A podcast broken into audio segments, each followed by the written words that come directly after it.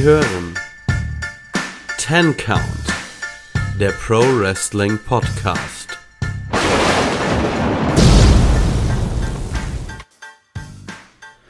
So, hallo und herzlich willkommen hier beim Ten Count Wrestling Podcast mit einer Spezialausgabe zu AEW Revolution. An meiner Seite, wie immer, der liebe Kevin. Ja, hallo, der liebe müde Kevin. Ja, nicht, nicht nur du, nicht nur du. Also, wir haben es beide live geschaut. Ich weiß nicht, wie viel hast du, wie viele Stunden hast du heute Nacht oder heute Morgen geschlafen? Ach, ich denke, vielleicht sechs. Ja, doch so viel. Ich bin irgendwie um ja. halb sieben ins Bett, um, keine Ahnung, halb elf aufgestanden. Ah, Son auch gerade Pay-per-Views an Sonntagen das ist einfach, äh, das ist einfach kein Geschenk. Nee, ich Und Dank findet Double or Nothing auch an einem Sonntag statt. Hab Super. ich auch gesehen, hat mich schon direkt wieder genervt, wo ich mir gedacht habe, ich finde das gerade bei AEW und Impact mit einem Samstag so genial. Nee, wieder an einem Sonntag. Äh. Ja, da, da wird man sich, denke ich mal, mehr an der amerikanischen Zuschauerschaft orientiert haben. Den soll das ja aus welchem, aus einem mir vollkommen unempfindlichen Grund, weil ich kein Amerikaner bin und mich damit jetzt nicht so gut auskenne, ähm, soll das für die ja irgendwie der bessere Termin sein. Ich kann nicht nachvollziehen, warum ein Sonntagabend ein besserer Termin sein sollte als ein Samstag. Ja, ich verstehe es jetzt auch nicht, weil, äh, also Ey, es ging bei denen ja auch los, also Ostküstenzeit 8 Uhr. Bedeutet, das Ganze geht knapp vier Stunden, dann ist ja auch zwölf. Klar, das kann man sich angucken. Also, ich fände es an einem Samstag passender, aber das ist vielleicht auch so ein kulturelles Ding, weil die ganzen großen Footballspiele und so sind ja auch immer sonntags. Ja, da, da ist was dran, aber ich glaube auch, ich bin jetzt kein UFC-Fan, aber ich habe von UFC-Fans gehört, dass unter anderem da auch die Pay-per-Views an einem Samstag ähm, ja, veranstaltet werden. Deswegen es scheint doch bei der UFC auch zu funktionieren. Also warum will man hier was ja quasi reparieren, was gar nicht kaputt ist? Ja, man ist halt, also dieses Mal ist man ja auf den Sonntag ausgewichen und auch vom ursprünglichen Datum weg, weil es äh, eben Überschneidungen mit UFC und Boxkämpfen gegeben hätte und man das nicht riskieren wollte, dass einem da Zuschauer flöten gehen. Ja gut, das ist ja, das ist nachvollziehbar, aber dass man jetzt Double or Nothing direkt, obwohl es in ja, knapp zwei Monaten ist, mhm. oder über zwei Monaten ist, dass man es trotzdem ähm, auf einen Sonntag legt, von vornherein finde ich fragwürdig, aber naja. Ja. Gut, äh, so viel dazu. Wir kommen jetzt zur Show. Als erste Frage, hast du dir die Pre-Show bzw. den Buy-In angesehen? Ähm, ja, habe ich tatsächlich. Und ich muss sagen, bis auf die letzte Viertelstunde hätte ich mir das sparen können, weil das halt eins zu eins genau die Videos waren, die sie ohnehin schon auf ihrem YouTube-Kanal hochgeladen hatten. Ja. Gut, diese Videos hatte ich nicht gesehen. Ein paar Videos fand ich echt ganz cool. Also, das von uns. dazu kommen wir gleich beim Open, ne? Aber fangen wir dann erstmal an. Ja, wir hatten Videopakete und dann kamen wir auch schon im Buy-In zu einem Tag Team Match. Eigentlich war angesetzt Britt Baker und Rebel gegen Thunder Rosa und Rio. Aber da die, die arme Rebel leider verletzt war, durfte sich Britt Baker eine Partnerin aussuchen, die dann Maki Ito hieß. Ich weiß nicht, Kevin, hat das in dir irgendwas ausgelöst? Weil ich habe auf Twitter gesehen, es gab viele, die sich da extrem drüber gefreut haben. Ähm, ja, Maki Ito wurde von vielen ja schon auf der japanischen Seite absolut abgefeiert und viele hätten sich wahrscheinlich sogar gewünscht, dass sie die japanische Seite gewinnt. Ist dann nicht passiert. Sie ist auch, soweit ich weiß, ich weiß gar nicht mehr ganz genau, wann sie in dem Turnier ausgeschieden ist. Auf jeden Fall noch relativ früh, ich glaube sogar in der ersten Runde. Ähm, Finde ich halt ein bisschen ein bisschen eigenartig, dass man sie hier bringt, nachdem sie quasi in der ersten Runde, glaube ich, ausgeschieden ist. Ähm, ich meine, klar, die Fans haben sie gefordert. Man hat in dem Sinne auf die Fans gehört.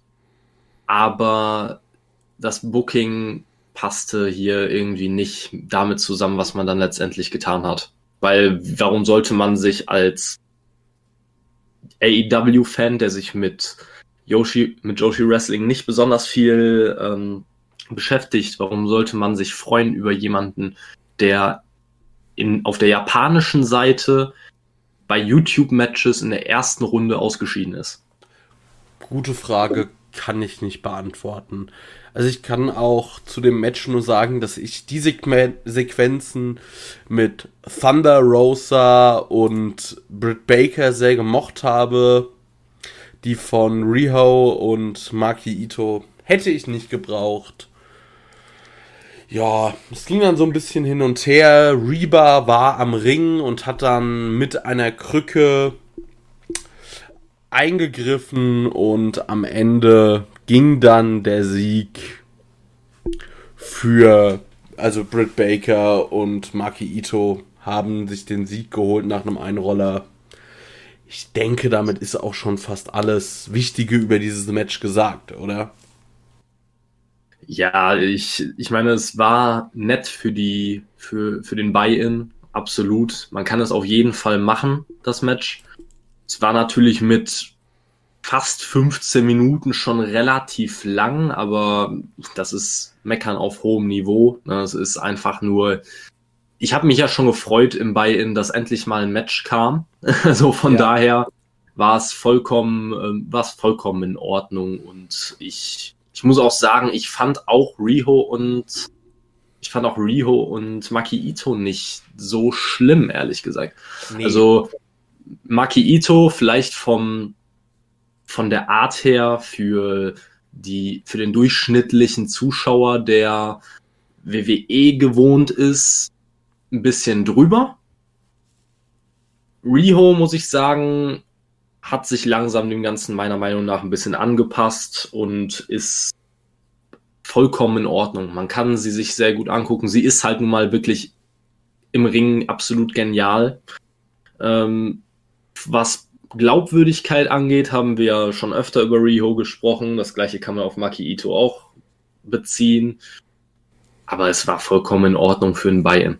Ja, also für den Buy-In voll in Ordnung. Es wurde gutes Wrestling gezeigt, das kann man nicht anders sagen. Die beiden, also gerade Riho und Maki Ito, waren jetzt auch nicht so drüber. Das ist alles in Ordnung. Ich bezweifle aber, dass dieses Match irgendjemanden wirklich zum Kauf noch äh, motiviert hat, der das nicht eh schon vorhatte. Ja, das definitiv nicht. Also wenn der Buy-in das erreichen sollte, was ja normalerweise der Sinn einer Pre-Show ist, dass man auch die letzten Leute dazu motivieren möchte, einzuschalten, ähm, das Match hat damit Sicherheit nicht zu beigetragen. Ja, dann ging die Show auch los und wir starteten mit dem Match um die AEW Tag Team Championship. Die Young Bucks gegen Chris Jericho und MJF. Und ich muss erstmal ein Lob aussprechen. Tatsächlich hat das Videopaket im Buy-In mich noch ein bisschen mehr in dieses Match reingezogen. Ich war da so ein bisschen investierter. Natürlich, also die Kritikpunkte sind immer noch da, dass man da eher halt so diese klassisch, also so eine klassische große Ego, wir sind, wer ist das bessere Teamfehde draus hätte machen sollen. Aber an sich fand ich, haben sie das noch ein bisschen gerade gebogen und zumindest nicht mehr in dieses Match reingezogen mit dem Videopaket. Ja, mich nur eingeschränkt. Also ich ähm, ich meine, wir haben genug darüber gesprochen in den letzten Folgen. Ähm, diese Blutfede, die aus dem Nichts konstruiert wurde, war einfach, war einfach zu viel. Und ich finde auch, das Match konnte am Ende nicht dieser Fehde gerecht werden, die man versucht hat, da rein zu interpretieren. Also ich habe zumindest zu keinem Zeitpunkt in dem Match gesehen, dass das eine Blutfede ist. Es war halt ein standardmäßiges Young Bucks, Chris Jericho oder MJF Match. Also da, da hat mich nichts dran überrascht. Es war für mich ein ordentliches Match, kann man bei einem Pay-per-View durchaus bringen, aber ähm, weder die Videopakete noch, äh, noch das Match an sich haben bei mir wirklich das Ganze so rausgerissen, dass ich am Ende sagen würde, ich war total begeistert davon. Ja. Also ich muss sagen, ich fand das Match gut, es hat mir gefallen. Ich mag einfach Young Bucks Matches und tatsächlich hat mir auch Chris Jericho relativ gut in diesem Match gefallen, der ja in den letzten Wochen nicht immer so mit der brillantesten Form sich gezeigt hat, aber das war wirklich gut. MJF ist auch einfach ja ein super Wrestler und vor allem auch noch ein sehr viel besserer Schauspieler. Also ich denke gerade, es gab eine Sequenz, wo Nick und Matt Jackson mehr oder weniger äh, Ping-Pong mit MJF gespielt haben, also ihm Superkick nach Superkick nach Superkick ähm, verpasst haben und das hat er meiner Meinung nach wirklich großartig gesellt.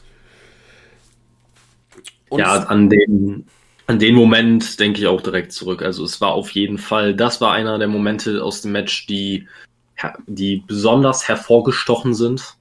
Ja. Und ja, deswegen, also ich würde da auch nicht sagen, dass es eine schlechte Leistung war von niemandem in diesem Match. Es war auf jeden Fall eine ordentliche Leistung von allen, aber ich finde halt, es ist ein Unterschied, ob man ein gutes Wrestling-Match hat oder ein Match, das zu einer Blutfede passt, das persönlich wirkt und das haben sie für mich halt nicht geschafft. Zwar ordentlich, niemand muss, muss dieses Match irgendwo äh, verstecken oder so, aber mehr auch nicht.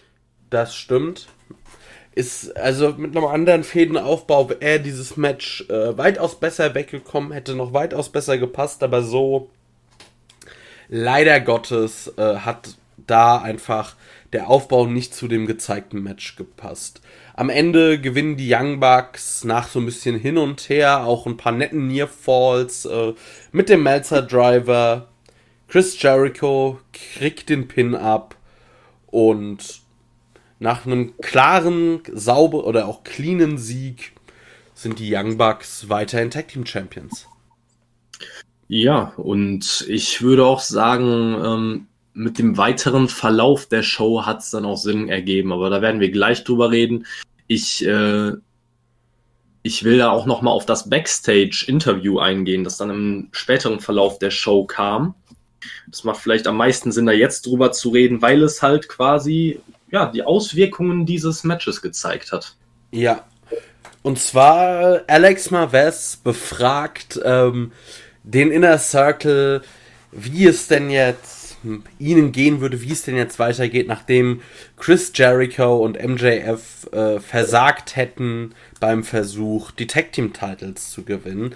Und da wurde uns angekündigt, dass es bei der nächsten Dynamite-Folge einen Inner Circle War Council, also einen Kriegsrat geben wird.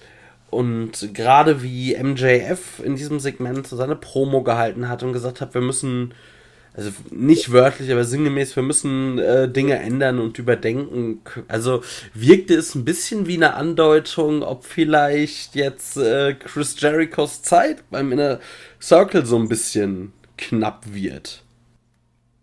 Ja, ich finde, das hat man halt mit dem Match sehr, sehr gut, ähm, ja, aufgesetzt, sage ich mal. Also die, der Pin ging ja am Ende gegen Jericho. Das heißt, auch er hat ja vorher, glaube ich, auch äh, Wardlow mit dem Judas-Effekt abgeräumt. Ja. Ähm, und insgesamt kann man dann in die Storyline einbauen, dass die Niederlage hauptsächlich ja, Jericho zu Lasten gefallen ist. Und deswegen könnte man da schon gut einbauen, dass vielleicht Jericho demnächst aus dem Inner Circle verbannt wird und MJF die Führung übernimmt. Das wurde ja über die letzten Wochen oder Monate eigentlich immer mal wieder angeteasert. Ähm, und jetzt hat man eigentlich genau den Aufhänger, den man braucht, um das durchzuziehen. Ja. Ich frage mich dann nur, bin ich mal gespannt, wie kriegt man Sammy Guevara da noch eingebaut?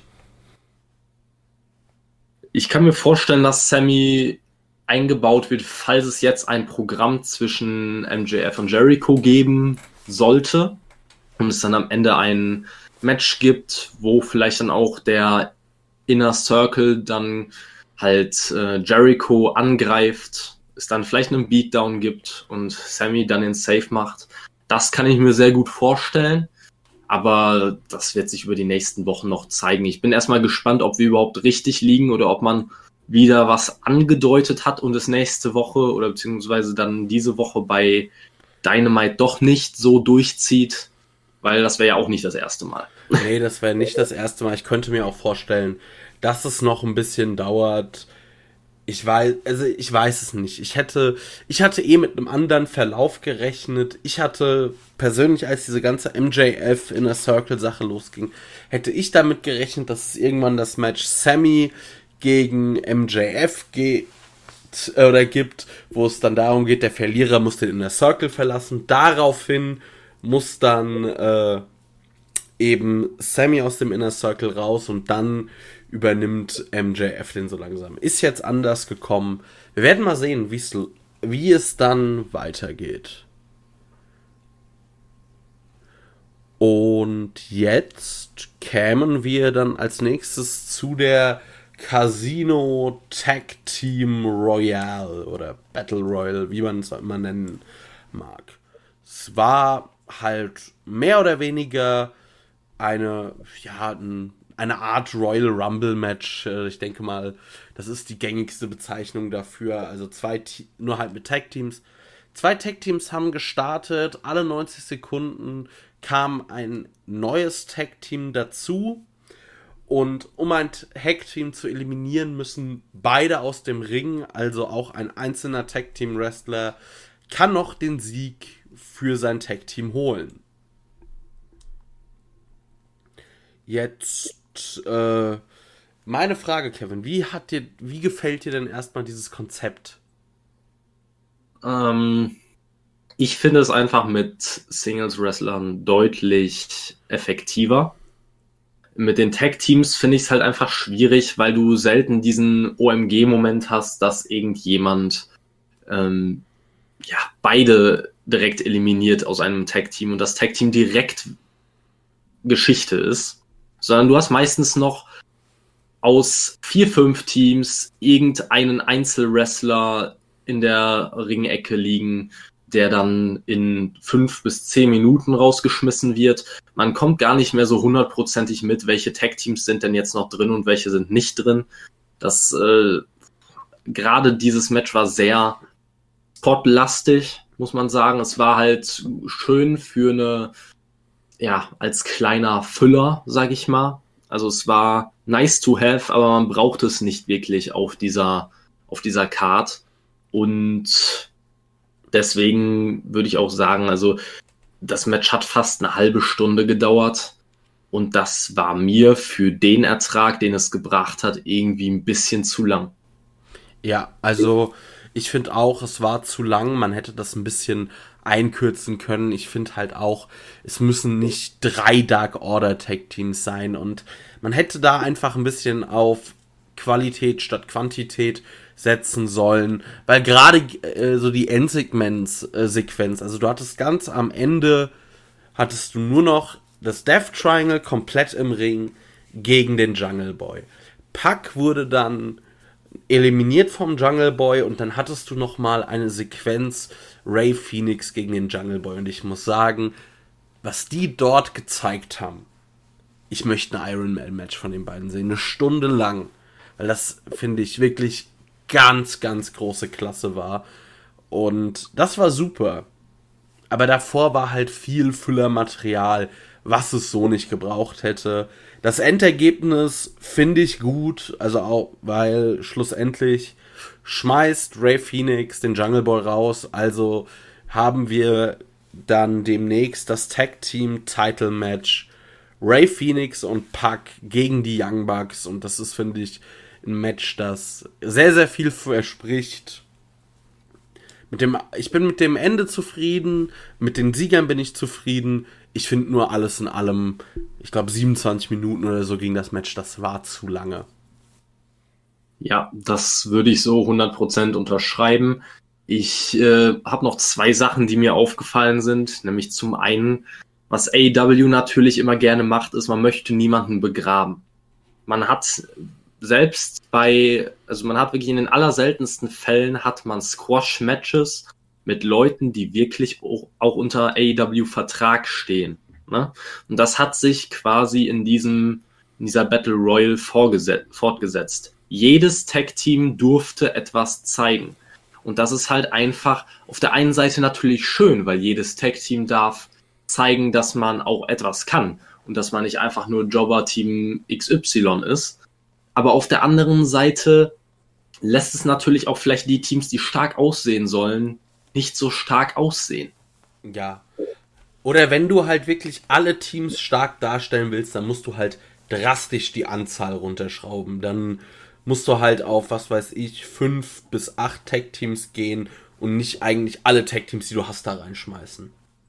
Ja, auf jeden Fall. Also, wie gesagt, es war für mich halt einfach in der Situation, es war zu viel. Also es war wirklich zu viel, zu viele Spots, zu viel, ja, fünf, es war schon fast 50-50 Booking in einer Battle Royale. Das muss man sich mal vorstellen. Ja. Also wirklich ein, ein Tag-Team, oder ein Tag-Team hat eine Person aus dem anderen Tag-Team rausgeschmissen und daraufhin wurde aus dem Tag-Team auch wieder eine Person eliminiert. Es ist ständig hin und her gegangen und es war einfach nur ein bisschen zu durcheinander. Aber was mir auch noch aufgefallen ist, ist, dass man durch diese, auch durch diesen, dieses ganze Chaos irgendwo auch Storylines ja, hervorgebracht hat, die sich vorher noch nicht so ab angedeutet hatten.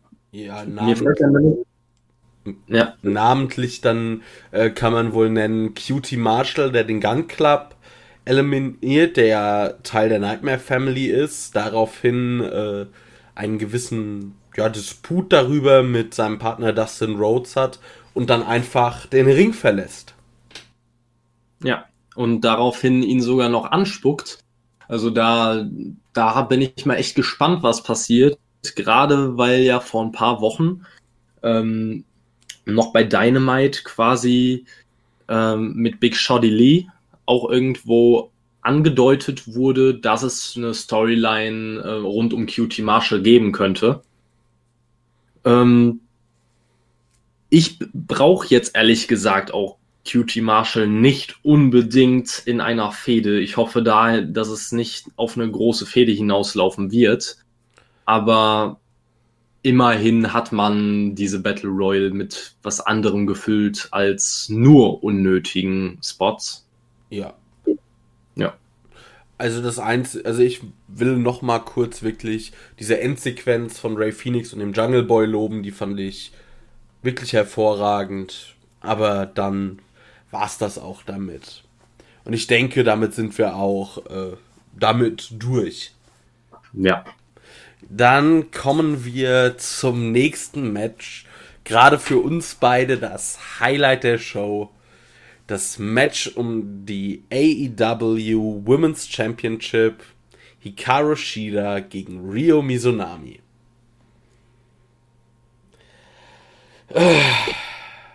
Ich weiß nicht, sollen wir da überhaupt drüber reden?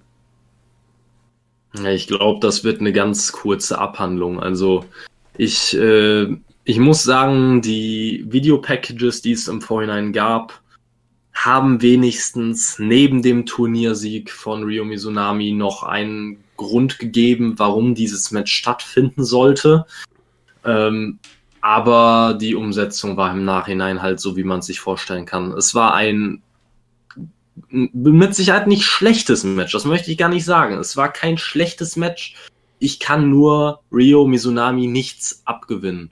Und ihr, ihr Push kam aus dem Nichts, aus dem absoluten Nichts und hatte auch überhaupt keine Grundlage. Also da war, man, man hat online nicht vorher schon Wochen oder Monate lang gelesen, pusht Rio Mizunami, weil sie ist genial und ich möchte sie im Titelmatch sehen und das ist die Zukunft von AEW. Nein, verdammt. Sie ist eine Veteranin, die ihre Karriere fast beendet hätte und äh, steht jetzt ohne irgend, irgendeine Vorgeschichte in einem, in einem World Title Match bei einem Pay-per-View und du hast nur alle zwei, drei Monate mal einen AEW Pay-per-View.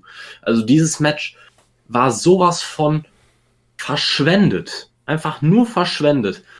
Ich meine, man muss sich einfach mal vorstellen, man hatte auf der japanischen Seite einige Leute, die vorher nicht groß bei, bei AEW in Erscheinung getreten sind. Auch eine Maki Ito, über die wir vorhin gesprochen haben. Aber die haben sich wenigstens noch Leute gewünscht. Aber eine Rio Mizunami wollte wirklich niemand haben. Deswegen äh, braucht man eigentlich nicht darüber diskutieren, ob das Match dann an sich gut oder schlecht war. Wenn man den Leuten einfach das gibt, wonach niemand gefragt hat, dann braucht man sich nicht wundern, wenn es keiner, keiner genießt, keiner mag und es niemandem gefällt. Ja, also ich habe auf Twitter, ich bin da irgendwie in so eine Yoshi Wrestling Bubble reingeraten. Da wollten mir auch ein paar erzählen, dass das natürlich das beste Match des Abends war, was ich halt anders sehe. Also ich muss, kann da auch nur kurz, äh, oder ich halte mich da auch fast kurz mit meiner Kritik. Ich mag die Art des Sellings nicht und auch, dass viele Aktionen genosellt werden. Ich finde, gerade bei Hikaru Shida, diesen absolut inflationären Einsatz. Eigentlich ist doch, also dieser Running Knee Strike ist ja eigentlich ihr Finisher. Aber also, ich hab, man kann ja auch mal aus dem Finisher auskicken. Aber das war ja so oft. Du wusstest, also irgendwann war das ja auch einfach so, ja, Knee, das ist so, ja, Knee Strike, sie kickt doch eh wieder aus. Und was ja. ich auch bei Hikaru Shida genauso kritisieren muss, also der Falcon Arrow ist ja auch wenn es nicht einer ihrer Finisher ist, dann zumindest ein Signature-Move. Ich glaube, ich habe wenig Moves mit weniger Impact jemals gesehen. Also das sieht wirklich einfach nicht gut aus.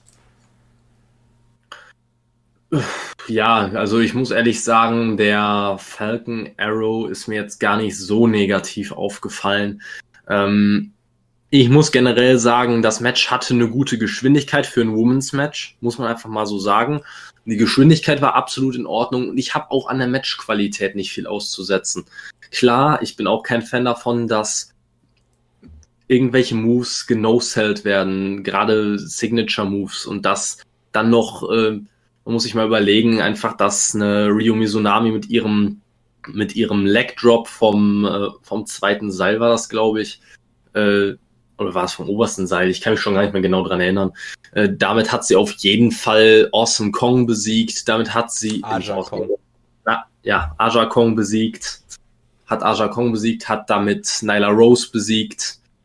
Und Hikaru Shida ist da, also für mich war es vollkommen offensichtlich, dass sie auskicken wird. Ich habe zu keinem Zeitpunkt gedacht, dass das Match, dass Ryo Mizunami dieses Match gewinnen wird. Nee. Ja, ich glaube, damit ist dazu auch alles gesagt. Das ist, wir haben uns in der letzten Folge ja schon sehr darüber ausgelassen und sehr über die Women's Division aufgeregt. Also wer uns renten hören will, der verzeihe uns, dass wir es jetzt mit äh, unter akutem Schlafmangel nicht so raushauen. Letzte Folge, da findet ihr das. Da regen wir uns mehr als deutlich auf. Gut, zum nächsten Punkt. Kip Sabian und Miro gegen Chuck Taylor und Orange Cassidy.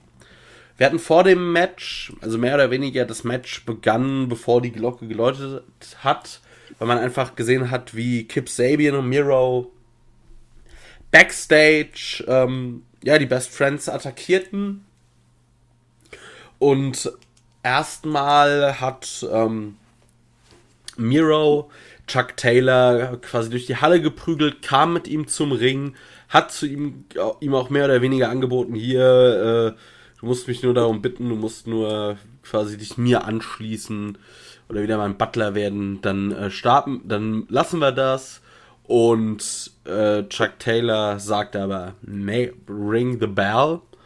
Ja, und dann haben wir erstmal eigentlich vor allem einen Chuck Taylor, der gut einstecken muss. Später kommt dann Orange Cassidy auch noch dazu, der sich ein wenig erholt hatte. Der kriegt auch ein bisschen Showing, Aber dann gegen Ende vor allem wird es sehr deutlich und Miro squasht die beiden eigentlich ziemlich weg. Hat zwischendrin auch noch äh, mehr oder weniger als billigend in Kauf genommen, dass Penelope Ford vom Ring, also die auf den Apron gesprungen war, vom Apron fliegt. Und das war jetzt schon so ein bisschen mal eine Darstellung von Miro, so nach dem, was er kann und wie man ihn vielleicht auch darstellen sollte, einfach als einen gnadenlosen Zerstörer. Ja, also ich würde auch sagen, man hat endlich mal gesehen, dass Miro das Monster sein kann, das er sein sollte oder von dem sich, das, von dem sich viele erhoffen, dass er es sein kann. Ähm, das Match an sich, wie du gesagt hast, halt sehr einseitig, aber das musste auch meiner Meinung nach so sein, dadurch, dass man vorhin den, vorher den Angriff backstage ähm, ja noch hinzugefügt hat, quasi, hat man auch zum Beispiel einen Orange Cassidy nochmal beschützt, was auch nicht schlecht war in dem Sinne. Ähm, was ich mich nur ein bisschen gefragt habe, war, gehört diese Paarung, so wie sie ist, auf eine Pay-per-view-Card? Nee, also finde ich auch, muss nicht sein. Da kann man entweder anderen Matches mehr Zeit geben oder aber man baut es anders auf. Also ich muss zum Beispiel sagen, ich hätte sehr viel lieber den Jurassic Express gegen FTA aber jetzt, also ohne Markus Stunt, ohne Tully Blanchard, hätte ich sehr viel lieber in einem Pay-Per-View-Match mit, sagen wir mal, 20 Minuten Zeit gesehen. Und dafür hätte man das ganz locker leicht bei Dynamite machen können. Ja, und äh, ich finde auch, man hätte nicht zwingend die Leute austauschen müssen. Ich hätte alleine schon lieber Miro gegen Orange Cassidy gesehen. Auch das, ja. Aber gut, da, dafür hätte man vielleicht vorher anders verfahren müssen. Dann hätte man vielleicht Miro, ähm, Chuck Taylor in der letzten Dynamite-Episode vor Revolution ausschalten lassen müssen. Hat man nicht gemacht. Ähm, am Ende war es in Ordnung, was man gemacht hat, aber ich finde es auch ein bisschen schade. Man hat da quasi den, den Turn von Miro gegen Kip Sabian ein bisschen angedeutet, aber man hat ihn noch nicht durchgezogen und ich möchte nicht, dass sich das noch bis zum nächsten Pay-per-View zieht. Ich bete, dass ich bete, dass es einfach irgendwann bei Dynamite passiert, weil ich kann nicht noch zwei Monate länger zusehen, wie Miro hinter Kip Sabian und Penelope Ford herrennt und denen die Hochzeitstorte hinterher trägt. Nee, das denke ich wird auch nicht der Fall sein. Also ich muss halt sagen, was auch ein bisschen mein Problem mit der Fehde war, eigentlich war, also so es wurde nach der Hochzeit Beach Break, die war Anfang Februar, also mehr oder weniger, ist ein Monat lang in dieser Fehde nichts mehr passiert. Ja, da, das ist es. Aber da haben wir auch schon drüber gesprochen. Einfach diese diese Abstände zwischen den Pay-per-Views sind halt einfach zu groß. Und natürlich hat man hin und wieder mal äh, so sozusagen Spezialausgaben von Dynamite, wie zum Beispiel Beach Break gehabt oder ähm, jetzt zum Beispiel die Go Home Show, ähm, irgendwie Crossroads oder sowas haben sie es ja genannt. Nur in diesen Shows muss man dann fast schon auf kleiner Pay-per-View-Qualität ähm, liefern. Und das hat man nicht immer geschafft. Also nee. ja, gerade die Go-Home-Show, da haben wir uns ja in der letzten Ausgabe hier wirklich schön und lange drüber ausgelassen. Das war gar nichts. Und wenn du so wenige Pay-per-Views hast und dann die Specials nicht delivern, dann wird's halt schwierig, die Fäden so lange zu ziehen und auch noch interessant zu halten. Ja, also jetzt ist der Abstand ein gutes Stück ja kürzer. Also wir haben jetzt mehr oder weniger zweieinhalb, also ja, ein bisschen mehr als zweieinhalb Monate, aber es ist auf jeden Fall ein weitaus kürzerer Abstand, äh, wie er jetzt war zwischen Full Gear und Revolution. Aber ich denke, ich würde jetzt auch einfach mal sagen, ich würde, also ein bis zwei Pay-per-Views mehr im Jahr würden helfen. Auf jeden Fall. wie gesagt, auch ich, ich bin auch grundsätzlich ein Befürworter davon, dass es wenig, wenige Pay-per-Views gibt, damit sie sich besonders anfühlen. Wir können ja am Ende nochmal äh, darüber diskutieren, ob wir fanden, dass dieser Pay-per-View gut genug oder besonders genug war. Äh, aber ich, ich hätte auch gerne, wenn dann diese Specials stattfinden, hätte ich gerne etwas, das dafür sorgt, dass es sich anders anfühlt als eine reguläre Dynamite-Episode. Ja, das stimmt. Gut. Damit haben wir dieses Segment auch durch. Wir kommen zum nächsten Match. Matt Hardy gegen den Hangman Adam Page in einem Big Money Match. Ich muss sagen, ich fand den Aufbau hier gar nicht so schlecht. Der kam etwas plötzlich dann auf einmal, aber immerhin ähm, hängt, hatte man ein Programm für den Hangman, was ich extrem wichtig finde, weil ich den Hangman einfach als zukünftiges World Champion Material sehe und da mich sehr darüber freue, wenn man für den irgend, also ihn einfach zeigt. Und ich finde auch gerade in diesem Match hat er durchaus noch sehr viel aus Matt Hardy rausgeholt. Das haben bei weitem nicht alle Wrestler hier äh, in AEW geschafft, die einfach, also es war ein gutes Match, wie ich finde, oder ein stabiles Match. So von Matt Hardy sollte man jetzt wirklich keine Wunder mehr erwarten, aber ich finde, der Hangman hat es schon ganz gut hinbekommen, ihn durch das Match zu tragen. Ja, definitiv. Also ich muss dazu sagen, ich war kein Fan des Aufbaus. Ich fand die Storyline einfach nur schwachsinnig und ich, ich sehe gerne Hangman, ich sehe gerne unter anderem einen John Silver, der auch irgendwo da darin involviert war. Aber ich hätte es in dieser Konstellation und in dieser Story nicht gebraucht. Es fühlte sich teilweise auch ein bisschen erzwungen an, aber das Match an sich, muss ich sagen, war definitiv eines der besseren Matt Hardy Matches der letzten Monate. Hat mich sehr positiv überrascht und ich muss wirklich sagen, ich hatte davor überhaupt keine Lust auf dieses Match. Das war eines der Matches, die ich gut und gerne hätte überspringen können. Aber hätte ich das getan, hätte ich wirklich was Ordentliches verpasst. Ja. Und ich, ich bin noch immer, ich bereue es nicht, es geguckt zu haben. Und das Einzige, was mich ein bisschen gestört hat, waren am Ende die Eingriffe von, ähm, von Private Party und der Dark Order, weil sich das einfach so angefühlt hat wie die letzten Dynamite-Episoden seit Wochen eigentlich.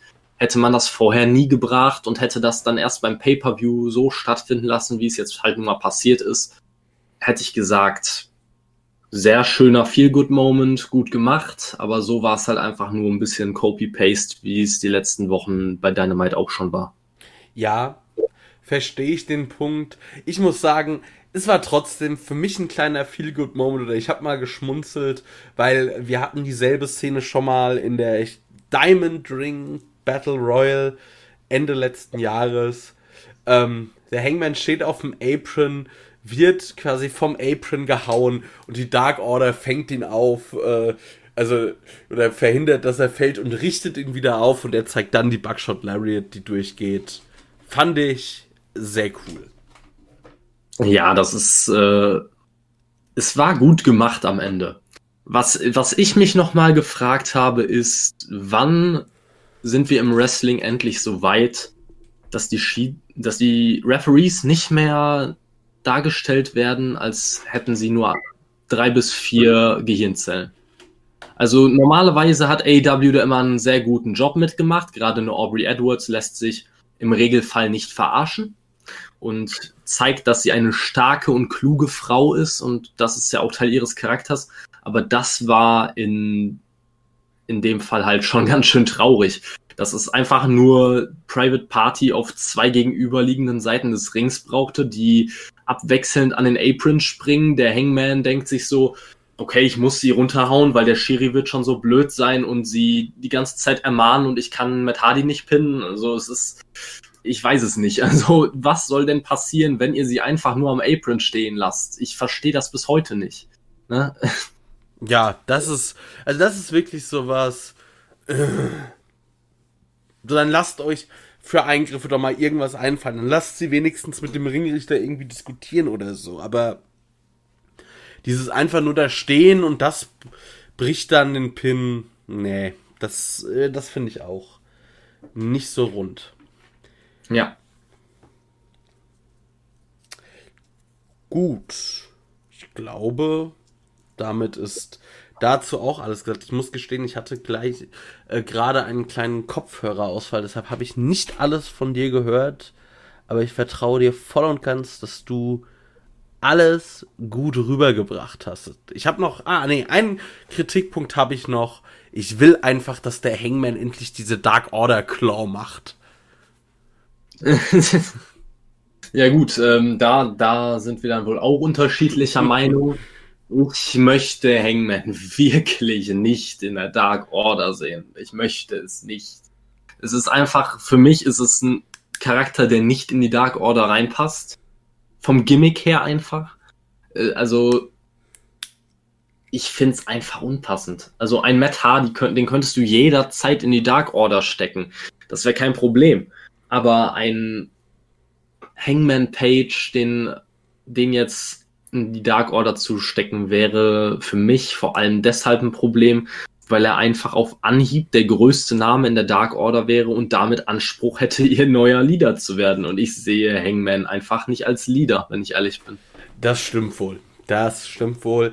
Aber es ist eh, also AW muss sich so ein bisschen Gedanken vielleicht auch machen, was man mit der Dark Order möchte. Also natürlich durch den Tod von Brody Lee ist diese, ist halt der Plan, ich denke, die Pläne, die man hat, komplett weggefallen und aus der bösen Heal-Fraktion wurde halt jetzt nun mal das Babyface-Stable.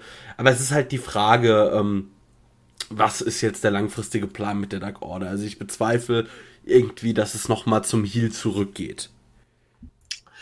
Ähm, ich werde mir damit wahrscheinlich keine Freunde machen. Aber ich bin wirklich der Ansicht, dass es langfristig das Beste ist, wenn man die Dark Order splittet. Ich glaube nicht, dass das Stable einzelnen Leuten gut tut. Zumindest nicht denjenigen, die wirklich herausstechen. Ein John Silver ist jetzt schon dreimal so, so sehr over wie der Rest des Stables, inklusive seines eigenen Tag Team Partners. Ähm, deswegen finde ich es halt schwierig, sie zusammenzulassen. Gerade ein, ein Cold Cabana bestreitet eigentlich so gut wie nie Matches, zumindest nicht bei Dynamite.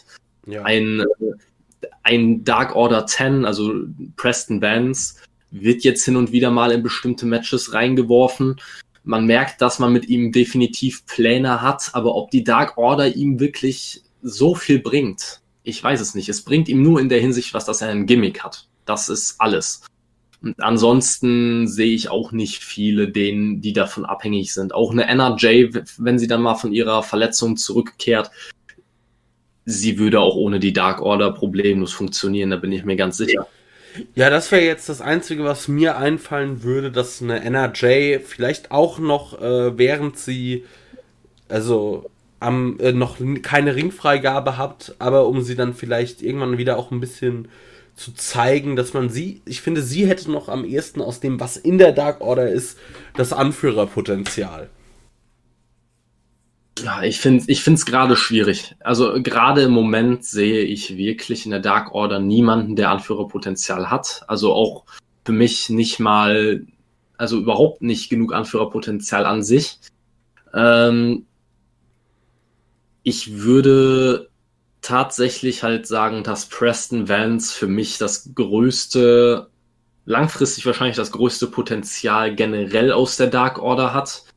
Ähm, ich müsste ihn noch mehr am Mikrofon hören. Davon hat man bis jetzt ja wirklich so gut wie nichts mitbekommen, ja. falls überhaupt mal. Ich kann mich nicht daran erinnern, dass er jemals eine Promo gehalten hat. Höchstens ähm, vielleicht bei BTI, e, dass man ihn da mal gehört hat, aber eine wirkliche Promo habe ich von ihm, kann ich mich nicht dran erinnern. Nein. Ja, eben. Und äh, da muss ich wirklich sagen, bei ihm sehe ich das größte Potenzial. Ein John Silver hat auch großes Potenzial, den kann ich mir auch sehr, sehr gut langfristig auch alleine in der Midcard vorstellen. Ja. Also da Also, es ist einfach ein Babyface, den man einfach, den muss man mögen. Also, ich kann, ich habe mich am Anfang, ich habe mich lange gegen John Silver gewehrt, aber man kann John Silver nicht entkommen. Wenn Johnny Hungry ist, ist Johnny Hungry. Und wenn das von dir kommt, heißt das schon was. Das heißt wirklich was. ja, also ich muss sagen, ich glaube auch, also man kann jetzt noch so ein bisschen die Dark Order Welle reiten und dann, solange das Ding halt einfach over ist, vielleicht auch so jetzt einfach weitermachen. Aber ich denke, irgendwann muss man das Ganze auch am besten einfach wirklich, vielleicht gar nicht in der großen Feder, aber irgendwie einfach, ich sag mal, einfach irgendwie ausfaden lassen. Weil ich mir auch mich wirklich schwer tue, mir zu überlegen, wer ein guter Nachfolger für Brody Lee sein könnte als der Anführer der Dark Order. Ja, ich finde es halt schwierig, einen Nachfolger zu finden, weil die Dark Order einfach eine ganz andere Richtung eingeschlagen hat, als es ursprünglich aussah. Ursprünglich war es dieses düstere, kultähnliche Heel Stable, ja. Wo man, also zum Beispiel in so einer Konstellation hätte ich mir auch einen Marty Skrull sehr gut als Leader vorstellen können. Gut, das, der ist jetzt gerade aus der Diskussion eh raus, aber hätte ich mir vorstellen können. In, die, in dieser Konstellation hätte ich mir einen Matt Hardy mit dem Broken Gimmick sehr, sehr gut als Leader vorstellen können.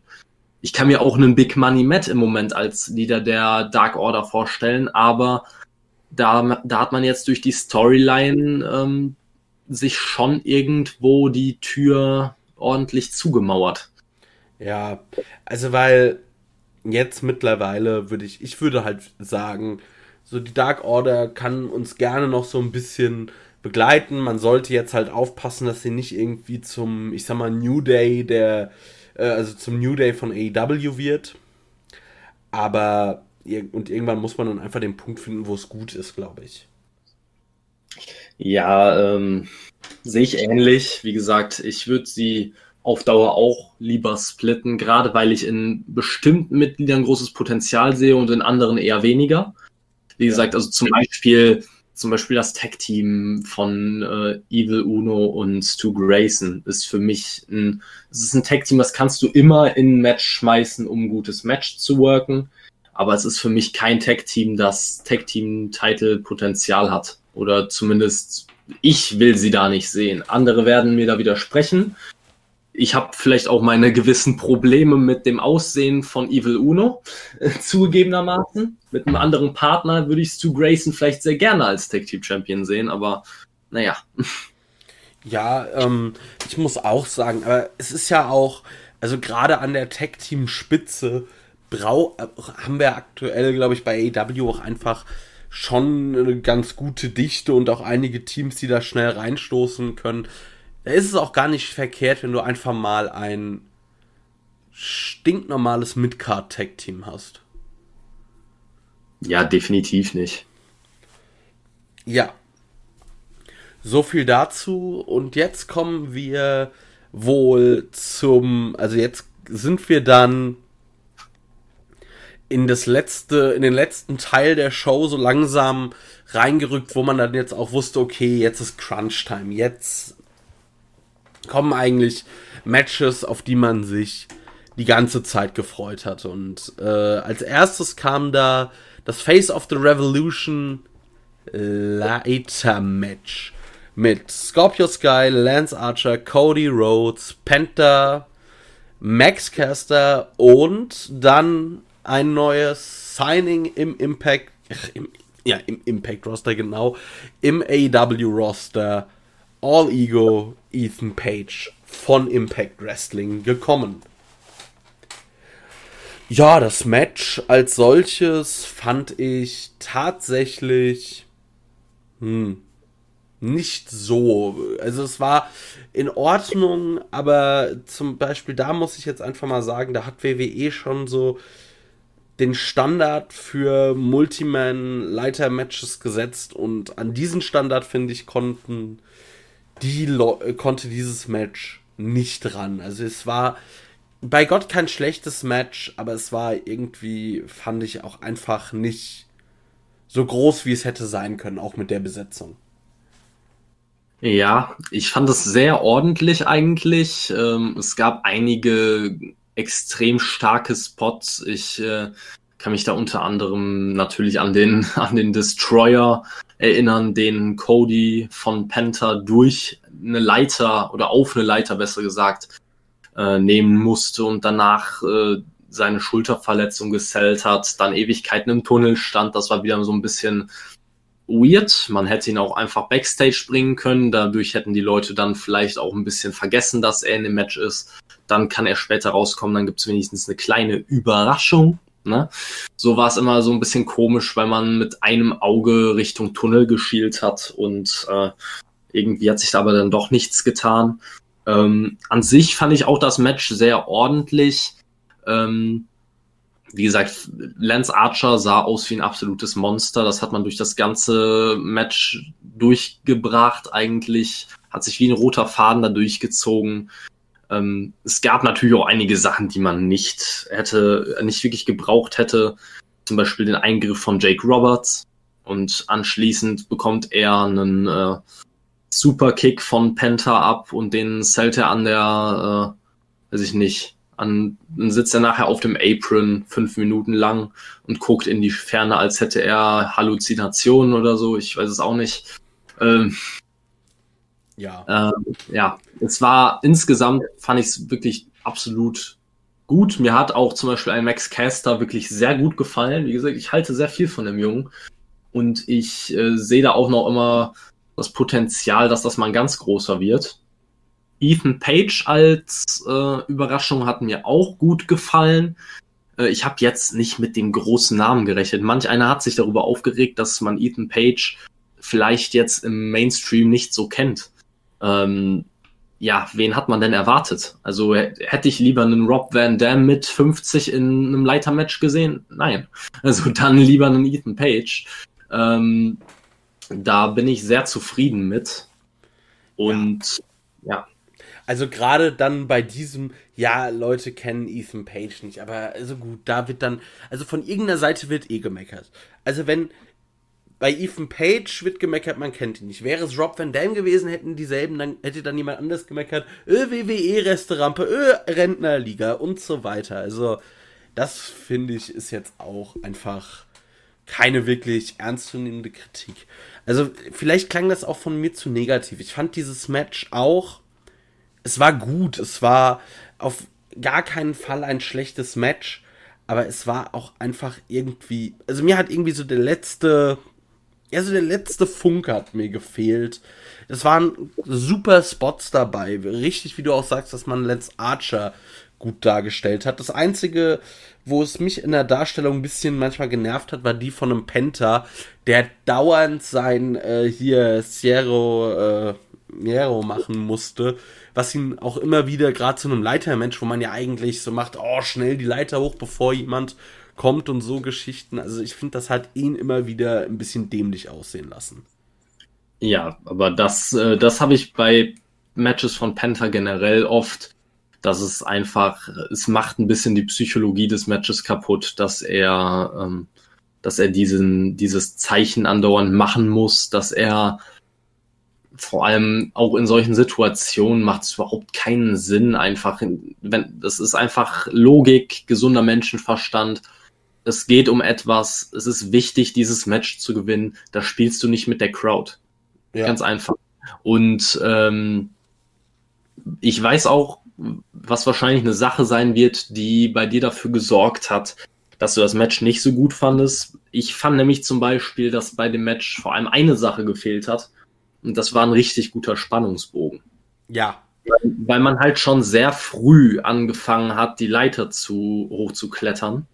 Und dann war das quasi nur noch ein ständiges, ich schmeiß dich von der Leiter, du schmeißt mich von der Leiter, äh, von allen sechs Beteiligten.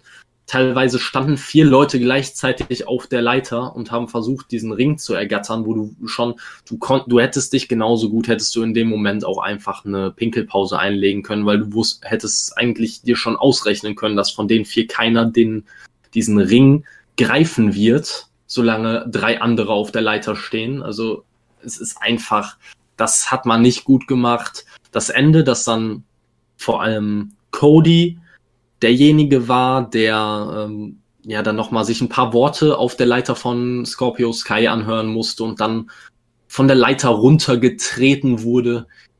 Ähm, ich fand, das war ein sehr gutes, gutes Finish, ein gutes Finale für das Match quasi. Ähm, es war nochmal sehr dramatisch, weil Cody ja seine Verletzung gesellt hat und, ähm, und er dann quasi der gescheiterte oder scheiternde Held war, der ähm, ja dann letztendlich aufgrund seiner Verletzung nichts gegen Scorpio Sky ausrichten konnte. Ähm, ich fand es auch sehr passend, dass Scorpio Sky das Match gewonnen hat an sich. Was mich nur ein bisschen äh, gewundert hat, war, er soll ja eine Verletzung gehabt haben. Ähm, klar, deswegen hat man ihn nicht so oft bei Dynamite gesehen in letzter Zeit. Aber dieser Sieg kommt halt wirklich sehr aus dem Nichts. Und Scorpio Sky musste sich nicht mal für das Match qualifizieren. Ja. Jetzt frage ich dich, siehst du Scorpio Sky nach dem einen Match, das er jetzt bestritten hat, als legitimsten Anwärter auf ein TNT-Title-Match? Als legitimsten auf keinen Fall. Also er hat halt dieses Match gewonnen, dadurch hat er natürlich den Anspruch. Ich finde auch, beim TNT-Title muss man nicht so streng sein mit dem Thema Title Shots wie zum Beispiel bei einem World Champion.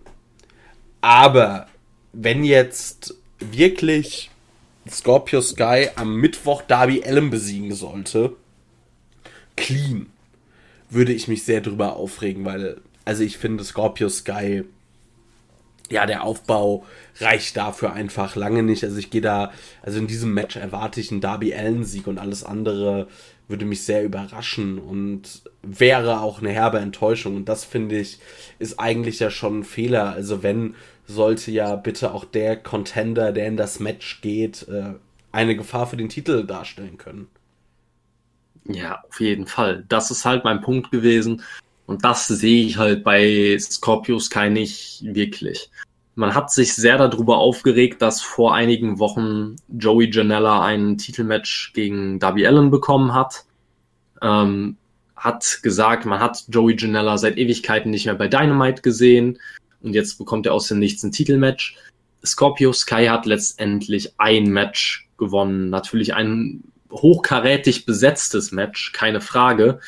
Aber viel mehr, also viel legitimer ist der Anspruch bei ihm auch nicht. Also, wie gesagt, ich, äh, ich finde halt einfach, wenn man schon gewusst hat, dass Scorpio Sky dieses Match gewinnen soll, dann hätte man ihm zumindest, wenn er die Ringfreigabe vor diesem Wochenende schon hatte, zumindest mal ein Match bei Dynamite geben können, damit man ihn, damit man zumindest mal andeuten kann, was in ihm steckt. Und das wir uns darauf gefasst machen können, dass er demnächst zum Mond und zurückgepusht wird. Ne?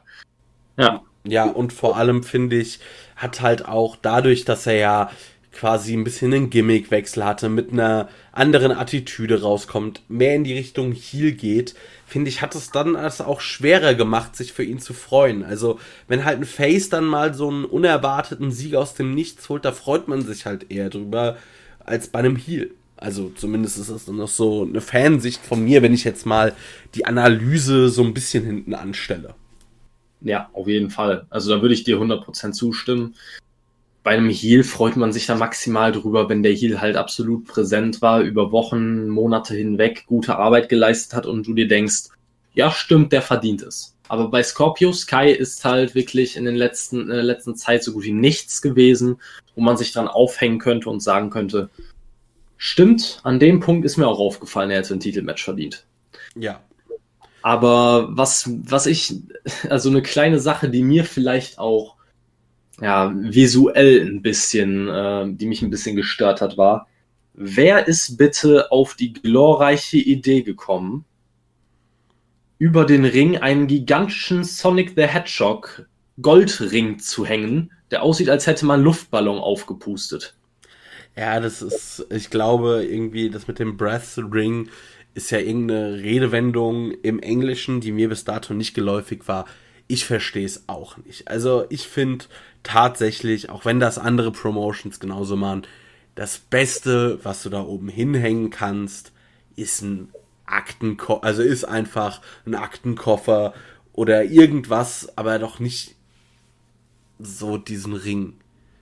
Ja, man hätte ja auch irgendwas anderes, eine Trophäe oder ähnliches da hochhängen können. Es wäre, alles wäre besser gewesen als dieser komische Ring. Also ich, ich kenne die Redewendung und es, äh, ja, es ist eine schöne Metapher, ein schöner, äh, ja, eine schöne Anspielung darauf.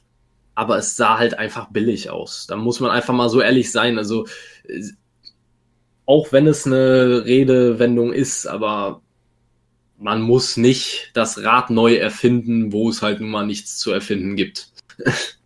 Eben drum. Ja, ähm, beim Thema Leiter-Matches hätte vielleicht äh, der Hauptdarsteller des nächsten Segments auch noch ein bisschen helfen können. Ich, oder, also ich hoffe mal, dass er das vielleicht in Zukunft auch machen wird. Denn es wurde dann bekannt gegeben, wer die große Verpflichtung ist, die uns Paul White ja in der letzten Dynamite-Sendung angekündigt hat. Und ich muss sagen, ich war wirklich komplett äh, gespannt. Also nochmal Props an Kurt Engel, der uns alle ziemlich gut geworkt hat. Und dann am Ende war es tatsächlich Christian Cage, der rauskam. Beziehungsweise bei der WWE halt nur bekannt als Christian. Und äh, das Segment war ein bisschen komisch oder ungewohnt, weil Christian überhaupt nichts macht, also überhaupt nicht wirklich mit dem Publikum oder den Zuschauern interagiert, sondern er einfach nur rauskommt, den Vertrag nimmt auf dem Klemmbrett, Klemmbrett, ja genau, Klemmbrett und dann wieder geht. War etwas ungewohnt. Wie fandest du das Ganze denn? Und was sagst du zu der Personalie Christian? Also ich muss sagen, unabhängig von Altersdiskussionen, die ich, die mir wirklich inzwischen äh, zum Hals raushängen. Also ich fühle, ich bin 21 Jahre alt und bei den Diskussionen, die da geführt werden, fühle ich mich langsam schon zu alt für das, was ich mache. Also ich, ich weiß nicht, was die Leute erwarten, dass man mit 45 als Wrestler die, äh, die Boots an den Nagel hängt und dann sagt, ich habe zwar theoretisch nichts, womit ich mehr Geld verdienen könnte, aber damit äh, Internetheld XY glücklich ist, äh, arbeite ich jetzt lieber bei McDonald's im Drive-In. Also ich, ich weiß nicht, was die Leute erwarten, wirklich. Ich bin sehr glücklich mit Christian. Ich habe nicht erwartet, dass ein CM Punk oder Brock Lesnar, John Cena oder Will Smith auftritt. Es ist mir vollkommen klar gewesen, dass es kein A-List Hollywood-Promi wird. Und wer daran geglaubt hat, weiß ich nicht, dem kann ich auch langsam nicht mehr weiterhelfen. Ähm, Christian war für mich eine logische Wahl. Ich fand es auch gut, dass es jemand wie Christian geworden ist und nicht wie Kurt Angle. Jemand, der wenigstens noch ein Programm bestreiten kann. Auch, auch wahrscheinlich ein Programm, bei dem er mehr zu sehen ist und auch im Ring zu sehen ist, als nur alle drei Wochen, weil er sich dann nochmal von seinen Verletzungen erholen muss. Ähm, ich fand, ich finde es einen guten, also wirklich guter Deal für AEW. Ähm, man bekommt einen großen Namen, der mit Sicherheit auch viel, viel Erfahrung mitbringt und auch noch bestimmt einige Jahre etwas zu geben hat. Ja. Äh, für mich ist bei alten, alten Wrestlern, Altstars immer die Frage, wie viel sind sie in der Lage noch zu geben. Ich, ich nenne da jetzt beispielsweise nur mal einen Minoru Suzuki. Der, der Mann hat einen bestimmten Stil, den man im hohen Alter noch immer gehen kann. Und er geht den auch noch sehr gut. Und niemand beschwert sich darüber. Deswegen finde ich diese ganze Altersdiskussion absolut unnötig in Fällen, wo man sieht, dass die Leute das Tempo noch mitgehen können und sogar gebuckt werden, so dass sie niemandem, aber auch wirklich niemandem schaden. Ja, also ich finde auch, man muss jetzt erstmal sagen, ich meine, Christian, du hast gemeint, 45 ist er? Ich glaube, er ist 47, bin mir nicht sicher. Oder 47, also dasselbe Alter wie Edge. Das ist durchaus ist da noch was äh, drin. Vor allem muss man ja auch dazu sagen, dass, also das ist natürlich, kann das ein Pluspunkt oder Negativpunkt sein, dass Christian jetzt sieben Jahre nicht mehr im Ring stand. Bis auf den kurzen Royal Rumble Auftritt, der war auch nicht so schlecht. Ähm, und ich denke, dass Christian auf jeden Fall der Promotion weiterhelfen kann und so in der Form, wie er aussieht, vermute ich, dass er auch ähm, durchaus in der Lage sein wird, ein paar gute Matches zu worken. Ich erwarte jetzt keine 65 Minuten Schlachten von ihm gegen Kenny Omega. Aber ich kann mir durchaus vorstellen, dass Christian gute Matches worken kann. Und ich finde es tatsächlich sehr schön, dass Christian nicht mehr bei der WWE ist, weil bei der WWE war er zumindest seit was weiß ich wie vielen Jahren eigentlich immer nur der Sidekick von Edge. Und vielleicht liegt das auch daran, wie ich Christian kennengelernt habe, nämlich bei seinem Impact Run. Und da muss ich halt sagen, dass ich einfach Christian auch so für einen guten Wrestler halte und gerade der Spitzname Captain Charisma kommt nicht von ungefähr. Also ich freue mich unglaublich, ihn nochmal zu sehen. Es ist jetzt natürlich nicht die, was weiß ich, es ist natürlich jetzt kein CM Punk und kein absoluter A-Lister. Aber ich finde, Christian ist eine gute Verpflichtung und also für alle, die jetzt auch wieder mit dem Alter kommen, ich meine, bei derselben Show wurde auch eben Ethan Page äh, bekannt gegeben, der verpflichtet worden ist. Da hast du doch ein junges Talent. Ja, eben. Und das sehe das seh ich halt auch so. Ich meine, klar, man kann natürlich AEW da bestimmt auch äh, an einigen Stellen Vorwürfe machen. Ähm, man kann jetzt natürlich sagen, ja klar, Christian ist schon Hall of Fame worthy, da haben sie nicht gelogen. An sich haben sie auch nicht gelogen, weil das, was sie angekündigt haben, auch teilweise sehr subjektiv war. Tony Khan hat gesagt, dass der Wrestler einer seiner Lieblingswrestler aller Zeiten ist. Wenn das nur bei Christian der Fall ist, dann ist das so. Und da muss auch niemand meckern, dass das ja Schwachsinn wäre und dass das bestimmt nicht so wäre und er das nur so gesagt hat. Für mich kann auch, äh, ich kann auch Repo Man als einen der Lieblingswrestler aller Zeiten bezeichnen. Äh, das ist meine persönliche Wahrnehmung, das ist meine Meinung. Und da hat mir niemand zu sagen, nee, also du kannst Repo Man oder Doink the Clown nicht geil finden, weil du musst Person XY geiler finden. Ja. Also und äh, auch wenn jetzt vielleicht Christian nicht einer meiner absoluten Lieblingswrestler ist, finde ich, ist sein Finisher einer der geilsten, die es gibt. Ja, ich muss persönlich sagen, ich war vom Unprettier oder der Kill Switch war ich nie ähm, der allergrößte Fan. Es war, es ist ein ordentlicher Finisher aber auch nichts Spektakuläres. Was ich noch zu, äh, zu AEW halt sagen würde, sie sollten wirklich halt, äh, es war natürlich klug, das zu bewerben, aber man hätte es bei Hall of Fame worthy belassen können. Kann natürlich sein, dass es Paul White einfach nur rausgerutscht ist, aber er hat ihn, er hat Christian, bevor er das mit dem Hall of Fame worthy gesagt hat, was auch ein bisschen untergegangen ist, vorher als biggest scoop ever bezeichnet. Ja, also größte Knüller aller Zeiten, den wir jemals hier äh, announced haben. Und sorry, aber damit habt ihr euch ins eigene Fleisch geschnitten. Das weil stimmt. das, ja, das ist das nun mal nicht wahr. Da gebe ich dir vollkommen recht. Aber wir müssen jetzt auch erstmal sehen, was denn mit Christian passieren wird. Ja, solange er nicht jede Woche einfach nur in den Ring marschiert und wieder geht, ohne irgendwas zu sagen oder zu machen, bin ich da sehr positiv gestimmt. Ja. So, dann kommen wir jetzt wohl zu unserem Co-Main-Event. Oder hast du noch irgendwas zu Christian zu sagen? Nee, ich wäre soweit durch. Gut, dann kommen wir jetzt zum Co-Main-Event. Sting und Darby Allen gegen Brian Cage und Ricky Starks in einem Street Fight. Und ich war wirklich bis zuletzt unsicher. Also ich bin am Anfang fest davon ausgegangen, dass es ein cineastisches Match wird.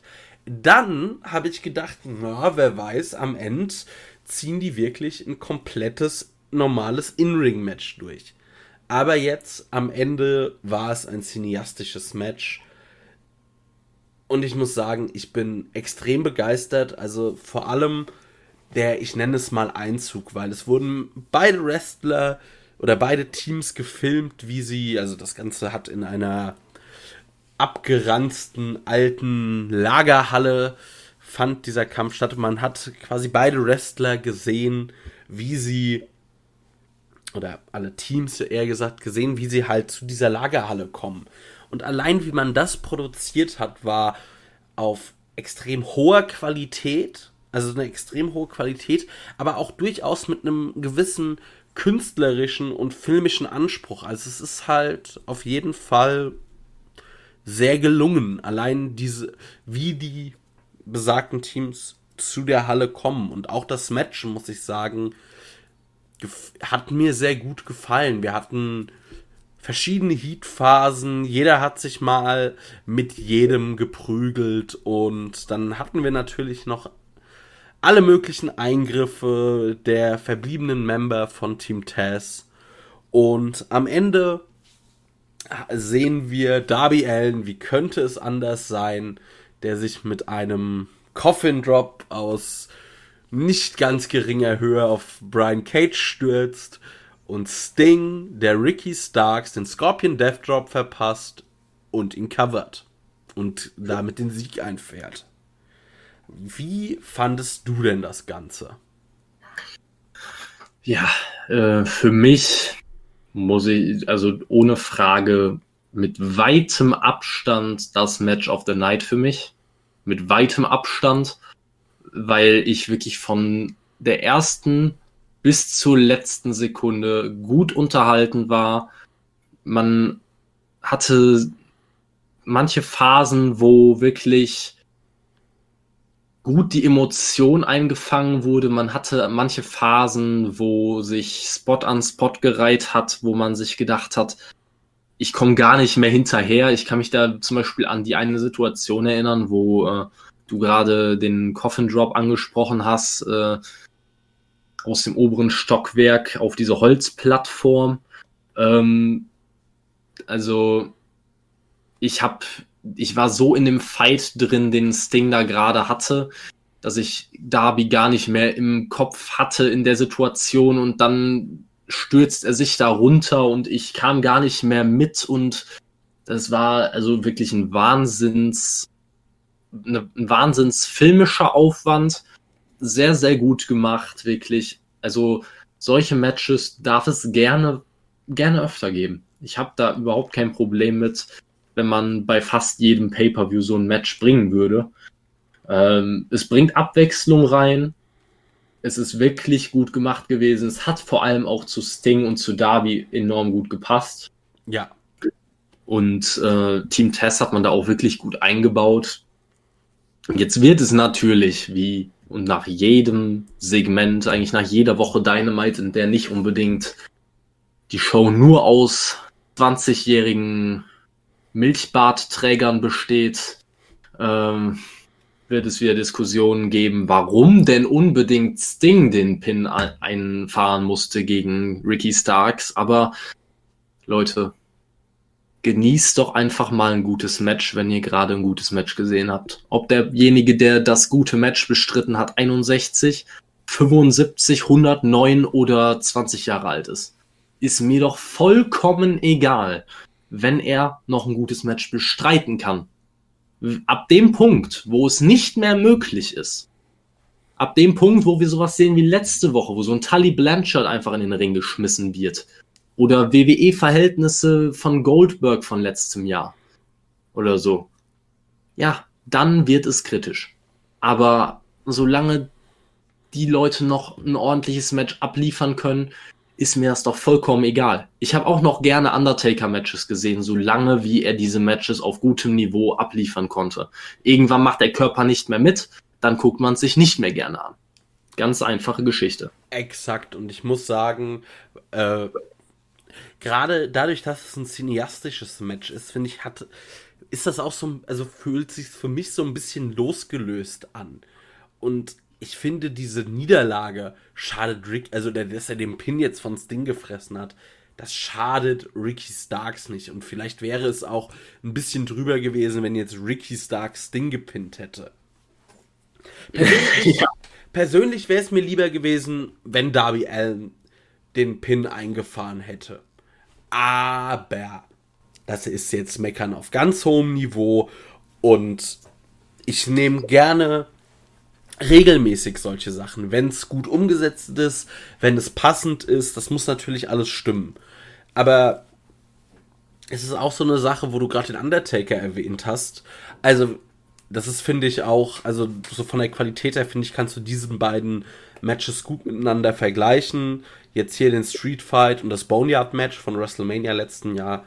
Das ist wirklich eine Methode, wie man auch Legenden, die vielleicht kein super Match mehr abliefern könnten in normaler Umgebung, wie du noch toll von ihnen profitieren kannst, weil ich meine, sein Charisma und seine Ausstrahlung, die kriegt Sting da genauso rübergebracht. Und das eins, und bei den halt In-Ring-Aktionen kann man halt einfach sich ein bisschen behelfen. Was ich sehr gut finde. Also, ich habe nichts zu meckern an dem Ding. Das ist wirklich, war wirklich super. Ja, also absolut großes Kino. Ich fand auch jemand, der finde ich bei Team Tess immer sehr untergeht, der immer extrem, ja, zum extrem zum Sidekick wird, ist Hook. Und ich fand wirklich, dass in dem Match auch mal Hook ein bisschen was von sich zeigen durfte. Einfach mal zeigen durfte, dass er nicht nur der Sohn von Tess ist, dass er auch, äh, dass er auch Ambitionen hat, demnächst mal ein, eine große Karriere zu starten ich fand, ich fand das gut, dass man ihn in dieses Match eingebaut hat und dass man nicht, es nicht nur bei Hobbs belassen hat, der eingegriffen hat. Ähm, ja, insgesamt wirklich, ich kann da nicht meckern. Ich bin gespannt, was mit Sting die nächste Zeit noch gemacht wird, weil es ist natürlich auch ein bisschen schwierig, jetzt die Fehde mit Team Tess noch weiterzuziehen. Eigentlich ist das Ding auserzählt. Also, ähm, kurz da, mhm. um da einzuhaken, also ich finde, diese Fehde da muss jetzt Schluss sein. Also, ich meine, wirklich, Darby Allen hat jeden von denen, also hat Ricky Starks besiegt, hat Brian Cage besiegt. Sie haben sich gegenseitig in allen möglichen Arten auf die Fresse gehauen. Und jetzt am Ende hat ja sogar auch noch, ähm, haben sie ja auch diesen Street Fight gewonnen. Also ich finde, jetzt muss man auch mal ein Ende dieser Fehde finden, die ja seit boah, also ich kann, also seit mehr als einem halben Jahr geht, dann muss jetzt irgendwann halt auch einfach mal Schluss sein. Definitiv. Da, da würde ich 100% zustimmen. Das muss, äh, das muss jetzt bald mal zu Ende sein und ähm, dann frage ich mich halt nur, wie soll es mit Sting und Darby Allen weitergehen? Weil die beiden als Duo quasi weiterhin zu behalten, ist eine schwierige Angelegenheit, weil man quasi jetzt dann wieder ein neues Team bräuchte, gegen das die beiden, oder ein Stable bräuchte, gegen das die beiden fäden könnten. Und das wird sich vielleicht auch ein bisschen wieder ein bisschen erzwungen anfühlen. Auf der anderen Seite ähm, möchte ich Sting auch, oder ich würde, eigentlich würde ich gerne sehen, wie gut Sting in einem Singles-Match aussehen würde. Aber da haben wir natürlich das Problem, man möchte auf der einen Seite Sting durch eine Niederlage in einem Singles-Match vielleicht nicht die, seine Aura zerstören. Auf der anderen Seite würde es natürlich irgendjemandem, der so ein bisschen an der Schwelle zum großen Push ist, extrem gut tun, Sting clean zu, clean zu besiegen. Und dann kommt noch dazu, dass man eigentlich, zumindest so wie viele sagen, nur ein cineastisches Match machen kann, weil Sting vielleicht ein 10 Minuten Singles-Match gar nicht mehr worken könnte. Was ich halt, ich weiß es nicht. Dafür hat man halt bei diesem, hatte man bei diesem cineastischen Match zu sehr die Möglichkeit, Sting in Anführungszeichen zu beschützen. Dass er nicht besonders viele Bumps nehmen musste und so weiter. Das hätte man in einem normalen Match nicht, aber ich würde es gerne sehen, weil die Sequenzen, die ich im Ring von Sting gesehen habe, sahen absolut gut aus. Ja. Also ich finde, vielleicht sollte man Sting jetzt einfach erstmal ein bisschen rausnehmen. Also ich möchte Sting weiterhin sehen, aber ich finde, man muss jetzt auch aufpassen, dass es sich ab, nicht abnutzt, weil man hat Sting jetzt seit dem dritten oder also zweiten oder dritten Dezember bei jeder Dynamite-Episode gesehen. Mal kurz, mal lang.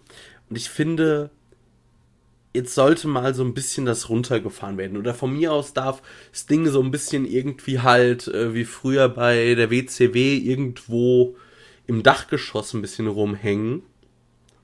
Mhm. Aber ich würde das jetzt erstmal ein wenig runterfahren.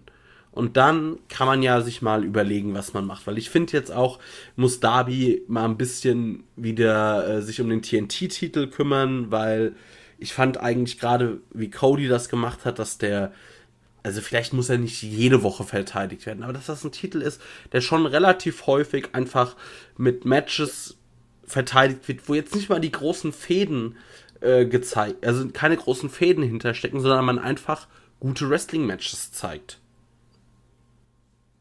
Ja, genau. Also ich sehe das ähnlich. Ich hätte das auch gerne. Ähm, dass vor allem Darby auch wieder mehr, ja, mehr zeigen darf, wie genial er eigentlich im Ring ist. Weil ich muss ehrlich sagen, auch bei der ganzen Fehde mit Team Test, also mich hat ja persönlich schon das Match gegen Cage etwas enttäuscht. Da habe ich mir wirklich mehr erwartet.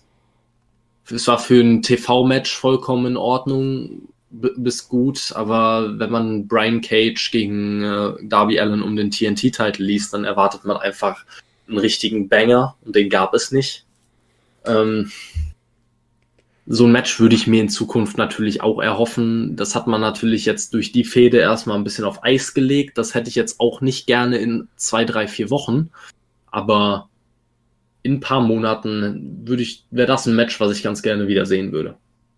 Ja, also vielleicht kann man ja auch, also von mir aus aufgreifen, also weil Cody ja gemeint hat, er will unbedingt gegen das Ding antreten, dass man da irgendwie eine Feder aufbaut. Gerne auch endlich mal mit einem Heel-Turn von Cody. Das fände ich einfach gut. Und ja. dann kann man von mir aus Sting gegen Cody antreten lassen, auch wieder in einem Cinematic-Match. Mit einem, also das kann man ja langsam aufbauen, dass man das dann zum Beispiel bei Double or Nothing oder von mir aus auch erst bei All Out bringt. Und dann kann man sich ja über, auch überlegen, okay, welches Talent ähm, wollen wir denn jetzt dann auch dieses Momentum von Sting mal nutzen lassen? Also, was weiß ich, vielleicht will man Darby Allen heel oder man möchte ihr oder egal wie, dass man halt sich dann überlegt, okay, wen lassen wir, wen lassen wir davon profitieren? Aber jetzt würde ich es erstmal ein bisschen ruhen lassen, weil tatsächlich jede Woche Sting nimmt ihm so ein klein bisschen das Besondere und das Große. Ja, kann ich verstehen. Ähm, was ich mir zum Beispiel gut vorstellen könnte, es wurde ja bei der letzten Dynamite-Episode quasi ein Relaunch der Four Horsemen angedeutet. Mhm. Jetzt wartet jeder eigentlich darauf, wer denn quasi der Leader sein könnte, das große Mitglied, das quasi ja vorangeht wie ein Ric Flair zu seiner Zeit. Ne? Und ich kann mir da wirklich vom aktuellen AW-Roster am ehesten ein Cody Rhodes vorstellen. Und mit einem Heel-Turn einer Fehde der Horsemen gegen, gegen Sting fände ich sehr interessant. Ähm, würde auch gut dazu passen, dass es aktuell so aussieht, als würde es in der Nightmare Family ein bisschen bröckeln. Ja. Ich finde auch einfach, Cody als Face ist jetzt nach fast zwei Jahren AW so ein bisschen auserzählt. Ja, definitiv. Und ich muss einfach wirklich sagen, ich sehne mir so sehr den Tag herbei, an dem er endlich diesen dämlichen Snoop Dogg Remix ablegt. Oh ja, oh ja. Ich habe nämlich eigentlich gedacht, dass Cody turned, als Darby ihm den Titel damals abgenommen hat, weil das war schon so mit dem, wie er sich dann hingekniet hat und hin und her. Ich habe da damit gerechnet, kam dann anders. Wir werden schauen, wie es läuft. Ja. So. Und jetzt geht es dann wohl zu dem ja, Elefanten im Raum. Wir kommen zum Main gewartet, ja. Wir kommen zum Main Event. John Moxley gegen Kenny Omega um den AEW World Title in einem Exploding Barbed Wire Deathmatch. Und ich muss sagen, also allein beim, bei seinem Entrance, finde ich, hat Moxley schon dieses Match und was da auf ihn zukommt, großartig gesellt, weil normalerweise kommt Moxley ja raus und marschiert zum Ring so ein bisschen mit der Attitüde, wer mir jetzt in den Weg kommt, durch den laufe ich einfach durch. Und dahingegen hat er hat er da sehr viel, so ein bisschen nachdenklicher gewirkt, schon wirklich so, ach du Gott, worauf, also nicht ach du Gott, aber boah, worauf habe ich mich denn hier eingelassen? Nicht mal ängstlich, aber einfach nachdenklich. Und dann kam Kenny raus und das Match ging los. Und ich muss sagen, an sich haben sie ein super Match auf die Beine gebracht. Also auch von der Psychologie her, das Spiel mit diesen explodierenden Elementen war sehr gut. Einmal haben sie mich auch wirklich bekommen, nachdem John Moxley einen One-Winged Angel gefressen hat und man eigentlich gedacht hat, ja, One-Winged Angel heißt aktuell genau eins, nämlich das Match ist vorbei. Ja, aber John Moxley ist auch nicht wirklich aus dem One-Winged Angel ausgekickt, aber kam mit seinem Bein eben an die Ringseile bzw. den Stacheldraht und hat dadurch eine, halt eine Explosion ausgelöst, die dann auch dieses Cover unterbrochen hat. Und es ging hin und her, es war blutig, es war hart. Also ich muss sagen, so von dem Ganzen, was ich auch einfach vom visuellen her, hat dieses Match schon viel geliefert.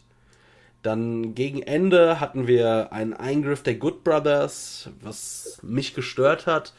Und das Match beendet hat dann ein One-Winged Angel nicht einfach auf einen Stuhl, sondern auf einen ausgeklappten Stuhl. Und das war schon ein ordentlich oder eigentlich ein ziemlich krasser Move. Es sah auch einfach ordentlich aus und dann war das Match vorbei. Ich würde sagen, wir besprechen vielleicht, sollen wir bis hierhin besprechen oder soll ich auch noch kurz erwähnen, was danach passiert ist, dass wir es in einem alles machen?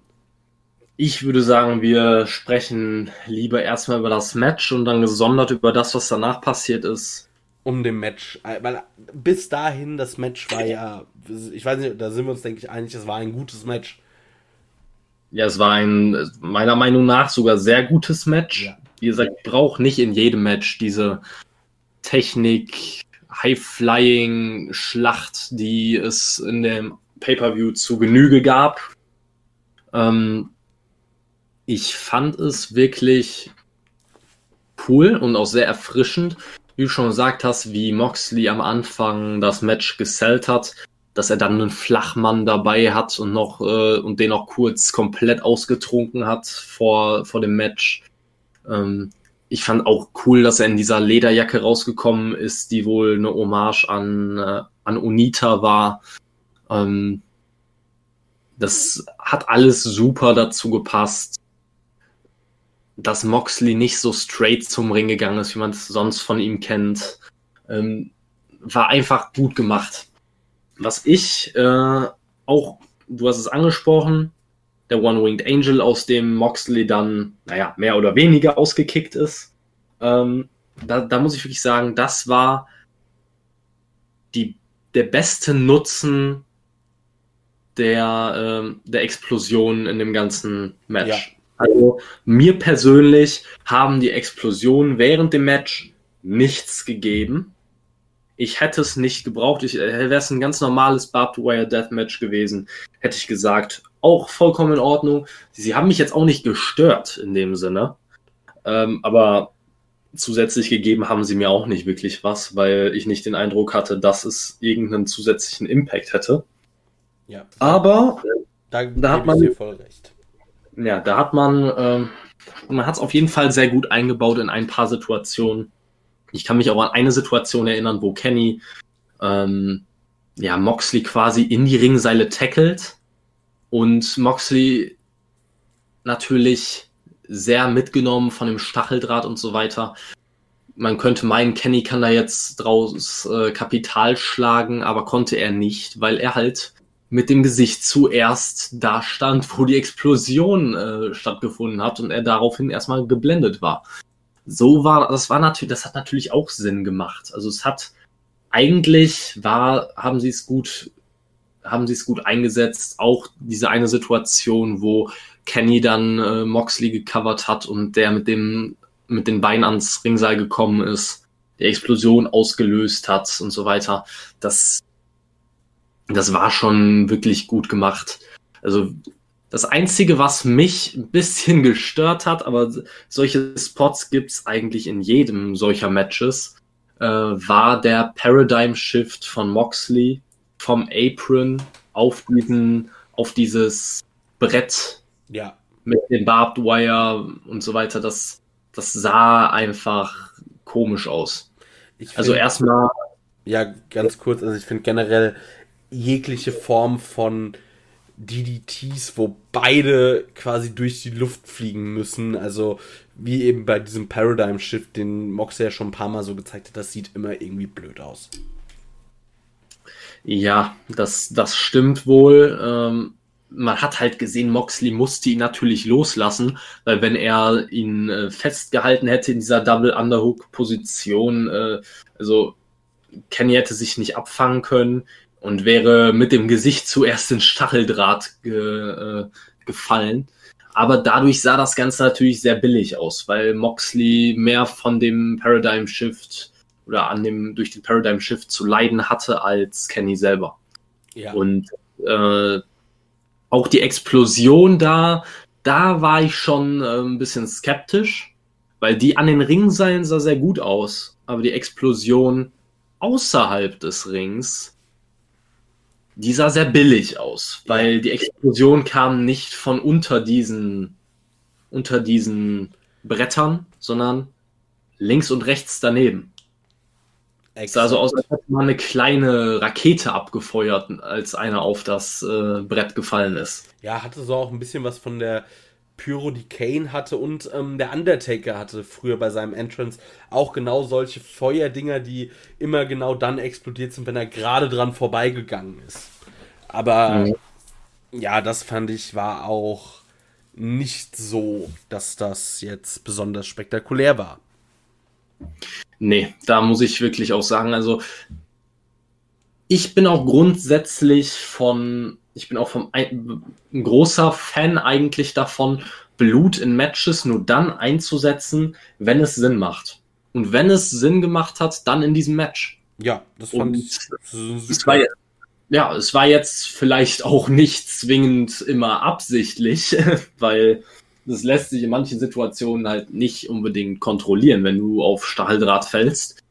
Ähm, aber ich kann mich an die eine Situation erinnern, wo Moxley ganz am Anfang schon so stark am Bluten ist und einen, Cut über dem Auge, glaube ich, hatte, wo sein ganzes Gesicht rot war nach einer Weile.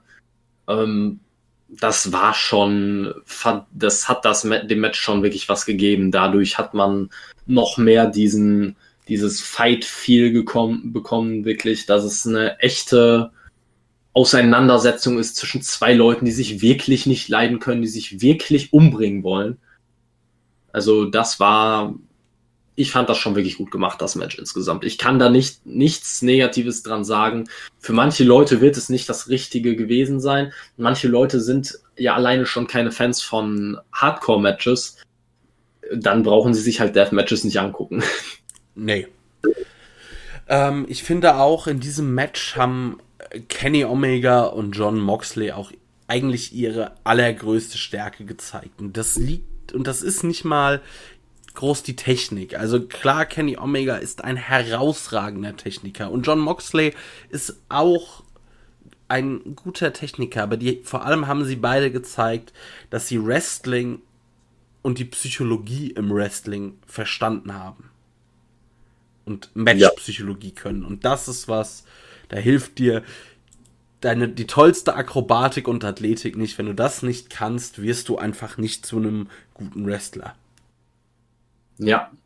Definitiv. Also da muss ich dir auch recht geben. Ähm, man merkt einfach ähm, Kenny Omega. Wer hätte von Kenny Omega vor AEW gedacht, dass er Hardcore beziehungsweise sogar Death Matches so worken kann? Ja, und Also allem nicht das erste, dass er so geworkt hat. ja. Ja, ich glaube, wir haben dann auch über den positiven Teil ausführlich genug gesprochen. Ja, jetzt kommen wir quasi zum Rohrkrepierer. Im Genau. wahrsten Sinne des Wortes. Also, das Match endete eben mit besagtem One-Winged Angel. Danach war aber noch nicht Schluss. Weil wir haben ja im Vorhinein erfahren, so, dass nach 30 Minuten alle noch, also dass alle Explosionskörper, die noch da sind, in die Luft fliegen. Und gerade im Laufe des Matches wurde das von den Kommentatoren auch so aufgebaut, als würde uns äh, quasi, als würde der komplette Ring explodieren, wie wir es auch in einer anderen Folge gesagt haben, als könnte man dann die Beine der Worker irgendwo in den Reihen des Daily's Place aufsammeln. Nach diesem Match wurde Moxley weiter von den Good Brothers und Kenny Omega attackiert, komplett äh, quasi ausgenockt, mit Handschellen noch die Hände auf den Rücken gefesselt und äh, dann kam man immer näher dieser 30-Minuten-Marke. Irgendwann ging auch ein Timer los und kurz vor knapp verziehen sich die Good Brothers und Kenny Omega. Und eigentlich bringt sich so jeder in Sicherheit, nur Moxley liegt noch im Ring. Eigentlich dachte man, oder habe ich in dem Moment dann gedacht, okay, wie schreibt man äh, Moxley erstmal aus den Shows, weil er ja, also, keine Ahnung, seine Frau ist schwanger, vielleicht macht er eine Babypause. Es bietet sich, es wäre ein idealer Spot gewesen, um ihn aus den Shows zu schreiben. Aber dann, kurz vor knapp, kommt Eddie Kingston rausgerannt und will seinen Rivalen, aber ja doch auch alten Freund eben retten. Was ich prinzipiell eine geniale Idee finde. Viel besser kann man eigentlich jemanden auch nicht faceturn. Und Kingston versucht, Moxley aus dem Ring zu bekommen und schafft es nicht. Und dann in quasi Erwartung der Explosion schmeißt er sich wie in einem Kriegsfilm jemand sich auf, also auf jemanden schmeißt, um ihn vor der Explosion zu schützen, schmeißt er sich auf Moxley. Und dann passiert nichts. Also diese, diese Explosion, die dann kommen sollte, also wirklich die Entrance Pyro der einzelnen Wrestler ist weitaus größer. Also es hat einfach so ein bisschen, es gab so ein bisschen Funkenregen und ein paar, und, und zwei, dreimal hat es ein bisschen geknallt. Und das war's. Und ich muss jetzt einfach sagen, also mehr oder weniger wurde das begründet, also es gab so verschiedene Begründungsansätze. Ich weiß nicht genau, was da schiefgelaufen ist. Das hat man noch nicht so ganz erfahren. Ich vermute jetzt einfach, also ich hoffe mal, dass es daran lag, dass irgendwas nicht gezündet hat, wie es sollte. Und nicht, dass das alles war, was man geplant hätte. Weil wenn das der Fall gewesen wäre, hätte ich gesagt, also bitte Leute, aktuell finden keine Konzerte statt. Lasst euch mal den Pyrotechniker von Rammstein einfliegen. Der zeigt euch, wie man das aussehen lässt, als ob ihr gerade wirklich Menschen verbrennen würdet. Ja, ähm, letztendlich hatte das für mich ein bisschen was von äh, Silvester 2020. Ja, Meine Mutter schleift mich raus, um eine Wunderkerze anzuzünden für ein Bild. und dann war das nach 10 Sekunden vorbei und dann bin ich auch wieder reingegangen. Und genau so hat sich diese Explosion angefühlt. ja. Für alle Leute, die Revolution nicht gesehen haben, ich übertreibe nicht. Nee. Es ist tatsächlich so lächerlich gewesen. Es war ähm, schwierig. Vor allem auch, äh, man hätte es ja ohne Probleme in die Story einbauen können. Danach gab es ja, ähm, wo äh, die Kameras off-air waren, gab es noch eine Promo von Moxley für die Zuschauer vor Ort, die nach diesem Ende natürlich logischerweise lauthals geboot hatten. Ähm, und Moxley hat dann wohl äh, gesagt, auch wenn Kenny Omega ein echten, echten, ganz schön harter Hund ist, er kann äh, wohl keine Bombe bauen oder keinen explodierenden Ring, der auch nur ein Scheißwert ist. Ja. Und ähm, ja, da weiß ich dann auch nicht. Also äh, es war zwar, also muss ich wirklich immer wieder sagen, was Moxley da noch für eine Promo rausgehauen hat, kurz nach einem Exploding Barbed Wire Deathmatch, bei dem er wirklich gelitten hat ohne Ende und das auch noch so delivered und damit alles erklärt, was sich die Fans gefragt haben, quasi. Also ich kann vor dem Mann jedes Mal aufs Neue nur meinen, meinen Hut ziehen. Also das ist unfassbar. Aber trotzdem, man hätte es gut in diese Story einbauen können, wenn Eddie Kingston nicht noch während er die Promo gehalten hat, neben ihm im Ring gelegen hätte, als wäre er gerade bei einem Bandenkrieg angeschossen worden. Das Problem, also, ja, ganz kurz, das Problem daran ist, ich habe auch erst gedacht, warum zählt Eddie Kingston das so dämlich? Aber ich glaube, das Problem ist, dass du im Ring überhaupt nicht weißt, also du kannst es ja nicht wissen, wie es vor den Fernsehkameras aussah. Ich kann mir vorstellen sogar, dass diese Ex also diese Explosion vielleicht nicht, aber mit ein bisschen mehr hätte kann in der Halle noch was spektakulär aussehen, was mit der Kamera nach nichts aussieht. Und Eddie Kingston muss man sich immer anschauen, der liegt im Kopf nach unten, bedeutet, der sieht die Explosion, wenn nur den Lichtblitz und hört den Knall. Der kann nicht wissen, dass das jetzt schiefgelaufen ist. Da muss ihm irgendjemand das halt sagen, weil ich dachte im ersten Moment, als das passiert ist, wirklich, der liegt da, weil er sich denkt, jetzt hat der scheiß Mock, also so nach Motto, weil er gemerkt hat, ah scheiße, ich wurde geworkt, hier passiert ja gar nichts. Und er sich ja eingestehen muss, dass er doch gar nicht ganz so hart ist und eigentlich Moxley doch ganz schön gern hat. Und dass da ein Problem, dass da das Problem ist. Und ja da muss ich jetzt halt einfach sagen, das ist, ein, ist einfach ein Ärgernis, dass da niemand irgendwie dann schnell eingegriffen hat und gesagt hat, hier, äh, Eddie, äh, ihr müsst mal improvisieren, das ist nicht in die Luft geflogen. Und ja. wenn zwei Leute das improvisieren könnten, wären es Moxley und Eddie Kingston. Da bin ich mir auch ganz sicher. Also, wie gesagt, ich wollte damit auch nicht sagen, dass ich Eddie Kingston irgendeinen Vorwurf mache. Mir ist auch bewusst, dass er mit dem Kopf nach unten lag. Er kann das nicht gesehen haben. Aber es sind nach dem Match ja auch diese ganzen, in Anführungszeichen, äh, dieses ganze medizinische Personal ist in den Ring gestürmt, um nach ihm zu schauen. Die haben das alle von außerhalb gesehen. Da muss irgendjemand in der Lage sein, ihm kurz zu sagen, Eddie, bitte steh so schnell wie möglich auf, du machst dich sonst zum Idioten. Ja, ne? da muss einfach jemand sagen, Leute, Planänderung, wir müssen das hier jetzt ein bisschen improvisieren. Und man hat ja auch noch ewig draufgehalten. Es ist ja nicht ja. so, dass man dann direkt auf R gegangen wäre.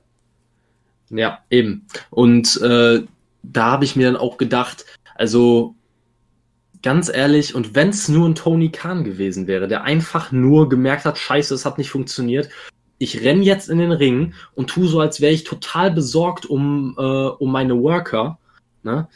Und flüster dann einem zu, Eddie, du stehst jetzt auf und lachst dich darüber kaputt. Ne? Ja, oder man schickt äh, Don Callis raus, der ein bisschen rumproben soll, ach ihr Idioten, so nach dem Motto, seid da ja. drauf reingefallen. Ja, genau es, ist, es gäbe so viele Möglichkeiten, wie man es hätte aufdecken können. So wie man es halt letztendlich jetzt gemacht hat, war halt ein bisschen schwierig einfach. Gerade weil man hat es halt enden lassen mit diesem Bild, wo du dir dann denkst, was zur Hölle ist hier gerade passiert. Ja. Und, die, und dieses Exklusivmaterial, das man dann später hochgeladen hat, auf YouTube, glaube ich, und auf Twitter. Schön und gut, aber damit hätte man die Show viel eher beenden können, fast schon müssen. Definitiv. Also ich habe tatsächlich nur bisher Videos da von dieser Promo gesehen, die Fans aufgenommen haben. Ich weiß, also wurde, hat AEW das mittlerweile auch so hochgeladen? Soweit ich weiß, ja. Ich habe mir vorhin ein Video äh, angeschaut, das nicht nach einer Fanaufnahme aussah. Also okay. denke ich, dass AEW das auch so separat hochgeladen hat, ja. Weil tatsächlich, also das Ding, es wäre vor allem das Schlimme ist, es hat ja jetzt nicht irgendwie ein mäßiges Segment irgendwie ein bisschen nach unten gezogen. Es hat eigentlich ein großartiges Match und einen wirklich super Turn und eine super Story die damit beendet und gleichzeitig neu angefangen wurde, komplett zerstört. Und das ist wirklich sehr, sehr bitter, weil auch im Nachgang, es wird in einem Monat oder auch in einem halben Jahr oder wenn dann irgendwann Jahresrückblick und sowas kommen, es wird niemand über dieses Match sprechen. Es werden alle nur über diesen einen, über dieses verkackte Segment reden, wo einfach ja, das Tischfeuerwerk hochging und nicht die wirkliche Pyro. Und ja. Also Tony Khan hat ja noch in der Pressemitteilung gesagt, so von wegen, ja, was die Leute denn erwartet hätten, was man denn, also da sind ja immer noch Menschen im Ring. Also da, weil da ist mein Punkt einfach nur, dann, dann müsst ihr euch halt einen Pyrotechniker einfliegen, der das kann. Und die gibt es. So jeder, der mal ein Rammstein, auf einem Rammstein-Konzert war oder auch nur Videos zum Beispiel davon gesehen hat, der sieht, was so alles möglich ist. Und hier geht es ja dann nicht mal darum, dass die Explosionen direkt am Körper sein müssen. Es muss ja einfach nur so aussehen, als würde um den Ring alles in die Luft fliegen. Ja. Und auch diese generell diese Begründung, die, die, die funktioniert einfach nicht. Es ist nicht das erste Exploding äh, Barbed Wire Deathmatch der Geschichte und schon in den 80ern haben die Japaner eine wesentlich äh, glaub haftere Explosion hinbekommen, bei denen die Worker danach auch noch am Leben waren. Na, also das ist, äh, es ist keine Ausrede dafür. Es ist eine ziemlich billige Ausrede insgesamt und vor allem, wir haben immer wieder, wenn wir über Wrestling reden, auch die Diskussion über Glaubwürdigkeit. Und du kannst nicht ein Tischfeuerwerk anzünden und es danach so sellen, als wäre Eddie Kingston in glühende Lava gefallen. Es geht nicht. Entweder du zündest das Tischfeuerwerk an und Eddie Kingston springt danach quietschfidel durch den Ring und lacht sich darüber kaputt, oder du machst richtiges Feuerwerk, dann kann er das so sellen. Ja. Also da gibt es halt auch nur diese beiden Möglichkeiten und das hat man einfach vergeigt. Und ich denke, dazu ist jetzt dann auch irgendwie fast alles gesagt. Ich bin mal sehr gespannt auf die nächste Dynamite-Ausgabe, wie man das lösen will und wird. Ich kann mir tatsächlich vorstellen, dass man das Eddie Kingston-Ding einfach ein bisschen unter den Tisch fallen lässt. Dass man es nicht groß aufrollt, warum Eddie Kingston das so gesellt hat, wie er es gesellt hat und dass man ansonsten halt weiter mit der Schiene gehen wird, dass Moxley sagt, dass Kenny einfach nicht in der Lage ist, eine richtige Bombe zu bauen. Ja, das denke ich wird auch so sein.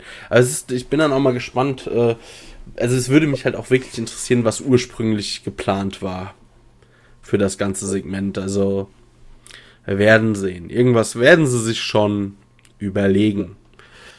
Ja, auf jeden Fall. Also Tja, am Ende muss ich halt sagen, ich weiß nicht, wie du den Pay-per-view insgesamt wahrgenommen hast, aber ich muss sagen, leider auch, dass dieses Endsegment wahrscheinlich den ansonsten guten Pay-per-view, also er war für mich nicht überragend, aber er war für mich ein guter Pay-per-view, der durch das Endsegment halt einfach wirklich extrem überdeckt wurde und äh, dadurch auch wahrscheinlich noch über Monate hinweg hauptsächlich negativ in Erinnerung bleiben wird. Ja, also ich finde, auf der einen Seite hatte dieser Pay-Per-View ein bisschen Probleme in der Matchcard. Also gerade so hattest du halt so einen Mittelblock, der irgendwie sich ein bisschen gezogen hat. Und dann dieses Ende, das wirklich gut Fahrt aufgenommen hat, hast du halt leider sehr antiklimatisch und blöd ist halt geendet. Also das macht die Bewertung schwierig, weil wenn ich so die Matches einzeln durchgehe, waren eigentlich alle Sachen mehr oder weniger, bis auf das Women's Match, wie ich finde, waren alle Sachen grundsolide. Du hattest ein paar Booking-Entscheidungen, die ich so nicht gut fand. Also zum Beispiel diese Tag Team Royale, die hätte kürzer sein müssen. Aber dieser Pay-per-View war auf jeden Fall kleiner als die Summe seiner Teile und das ist sehr, sehr schade. Also ich würde, ich weiß nicht, aber sollen wir jetzt Schulnoten, Sterne, Punkte, irgendwas vergeben? Ich würde dem irgendwie sowas leider Gottes einfach nur durchschnittliches geben, was eigentlich, wo viel mehr drin gesteckt hätte, wenn gerade diese, vor allem dieses Endsegment nicht gewesen wäre. Ja, ich, ich gehe da mit. Also ich, wenn ich nach Schulnoten geben, gehen würde, dann wäre das für mich eine, eine 2 bis 3. Vielleicht mit viel Wohlwollen eine 2 minus, äh, weil mir das Cinematic Match der Street Fight sehr gut gefallen hat. Ich das Ladder Match natürlich hatte seine Schwächen, aber war für mich trotzdem noch ein wirklich gutes und unterhaltsames Match. Auch äh, der Main Event war für mich ein Top-Match. Das, was danach passiert hat, war halt eine glatte 7. also so, die Note ist, die Note kannst du nur erfinden dafür eigentlich. Ähm, das war schon Schmierentheater. Dann Women's Match, ja, für mich ne auch eher negativ in Erscheinung getreten. Aber alles andere, ich muss halt sagen, fast alles auf dieser Card oder eigentlich alles hat meine Erwartungen erfüllt oder übertroffen. Also es gibt nichts, was mich enttäuscht hat. Auch das Women's Match wenn es für mich ein Lowlight auf der Card war, ich habe nicht erwartet, dass es ein besseres Match wird, als es letztendlich wurde. Und äh, daher bin ich eigentlich auch absolut zufrieden damit. Ich hätte, ich hätte wahrscheinlich sogar gesagt, ja, okay, dem Pay-Per-View kannst du sogar eine glatte 2 oder 2 Plus geben oder sowas. Wahrscheinlich sogar eher 2 Plus. Äh, aber das Endsegment hat so runtergerissen, dass ich sogar wirklich zwischen 2 Minus und 3 Plus hänge. ja, also ich würde jetzt auch einfach mal eine 3 geben. So, das kann man sich anschauen. Es ist jetzt auch nicht, also es ist schon nicht schlecht, aber es ist halt auch doch nicht gut. So, gerade durch dieses Endsegment leider. Ja, eben, das Problem ist ja auch einfach, wenn man sich die Card anguckt, mal, wenn man mal ehrlich ist man hat so, wir haben darüber jetzt schon mehrfach gesprochen, man hat sehr wenige Pay-per-Views pro Jahr, jetzt gucken wir uns die Card an. Äh, Buy-in-Match war nicht nennenswert. Ähm, erstes Match war das Tag-Team-Match. Natürlich eine gute Paarung, aber auch äh, auf die letzten zwei Wochen auch irgendwie notdürftig eine möchte gern Blutfehde zusammengeschustert, die keiner dem Ganzen abkauft. Ähm, dann eine Battle Royale von Tag Teams, die halt sich null speziell oder besonders angefühlt hat. Äh, das war für mich wirklich ein reines Füller-Match. Das Women's Title Match war, äh, hat, hat so gut wie niemanden gehypt, weil man Ryo Mizunami nicht sehen wollte und irgendwie keiner wirklich eine Story dahinter gesehen hat bis zum letzten Videopackage, das gebracht wurde. Dann äh, Miro und Sabian gegen Orange Cassidy und Chuck Taylor haben wir schon drüber gesprochen, gehört gar nicht auf eine Pay-Per-View-Card.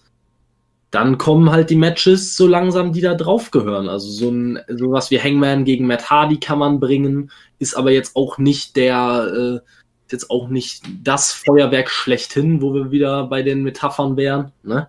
Ähm, das Ladder Match, der Street Fight und das und der Main Event, das sind natürlich Matches, die sind alle gut bis sehr gut gewesen. Kann man alle so genau bringen, aber du hast, wenn es hochkommt, vier bis fünf Matches von acht oder neun auf der Card, die wirklich dahin gehört haben überhaupt. Ja, fassen wir zusammen, also eigentlich so auch so ein Problem dieses Pay-per-Views, den zum Beispiel finde ich Full Gear als letzten und auch als Referenz-Pay-Per-View dann nicht hatte, aber dieser Pay-Per-View, dem hat es ein bisschen an Big-Time-Feeling gemangelt. Und ich denke, auch ein Problem sind gewisse Ansprüche, weil wir hatten jetzt vier Monate lang, ziemlich genau vier Monate lang, keinen Pay-Per-View.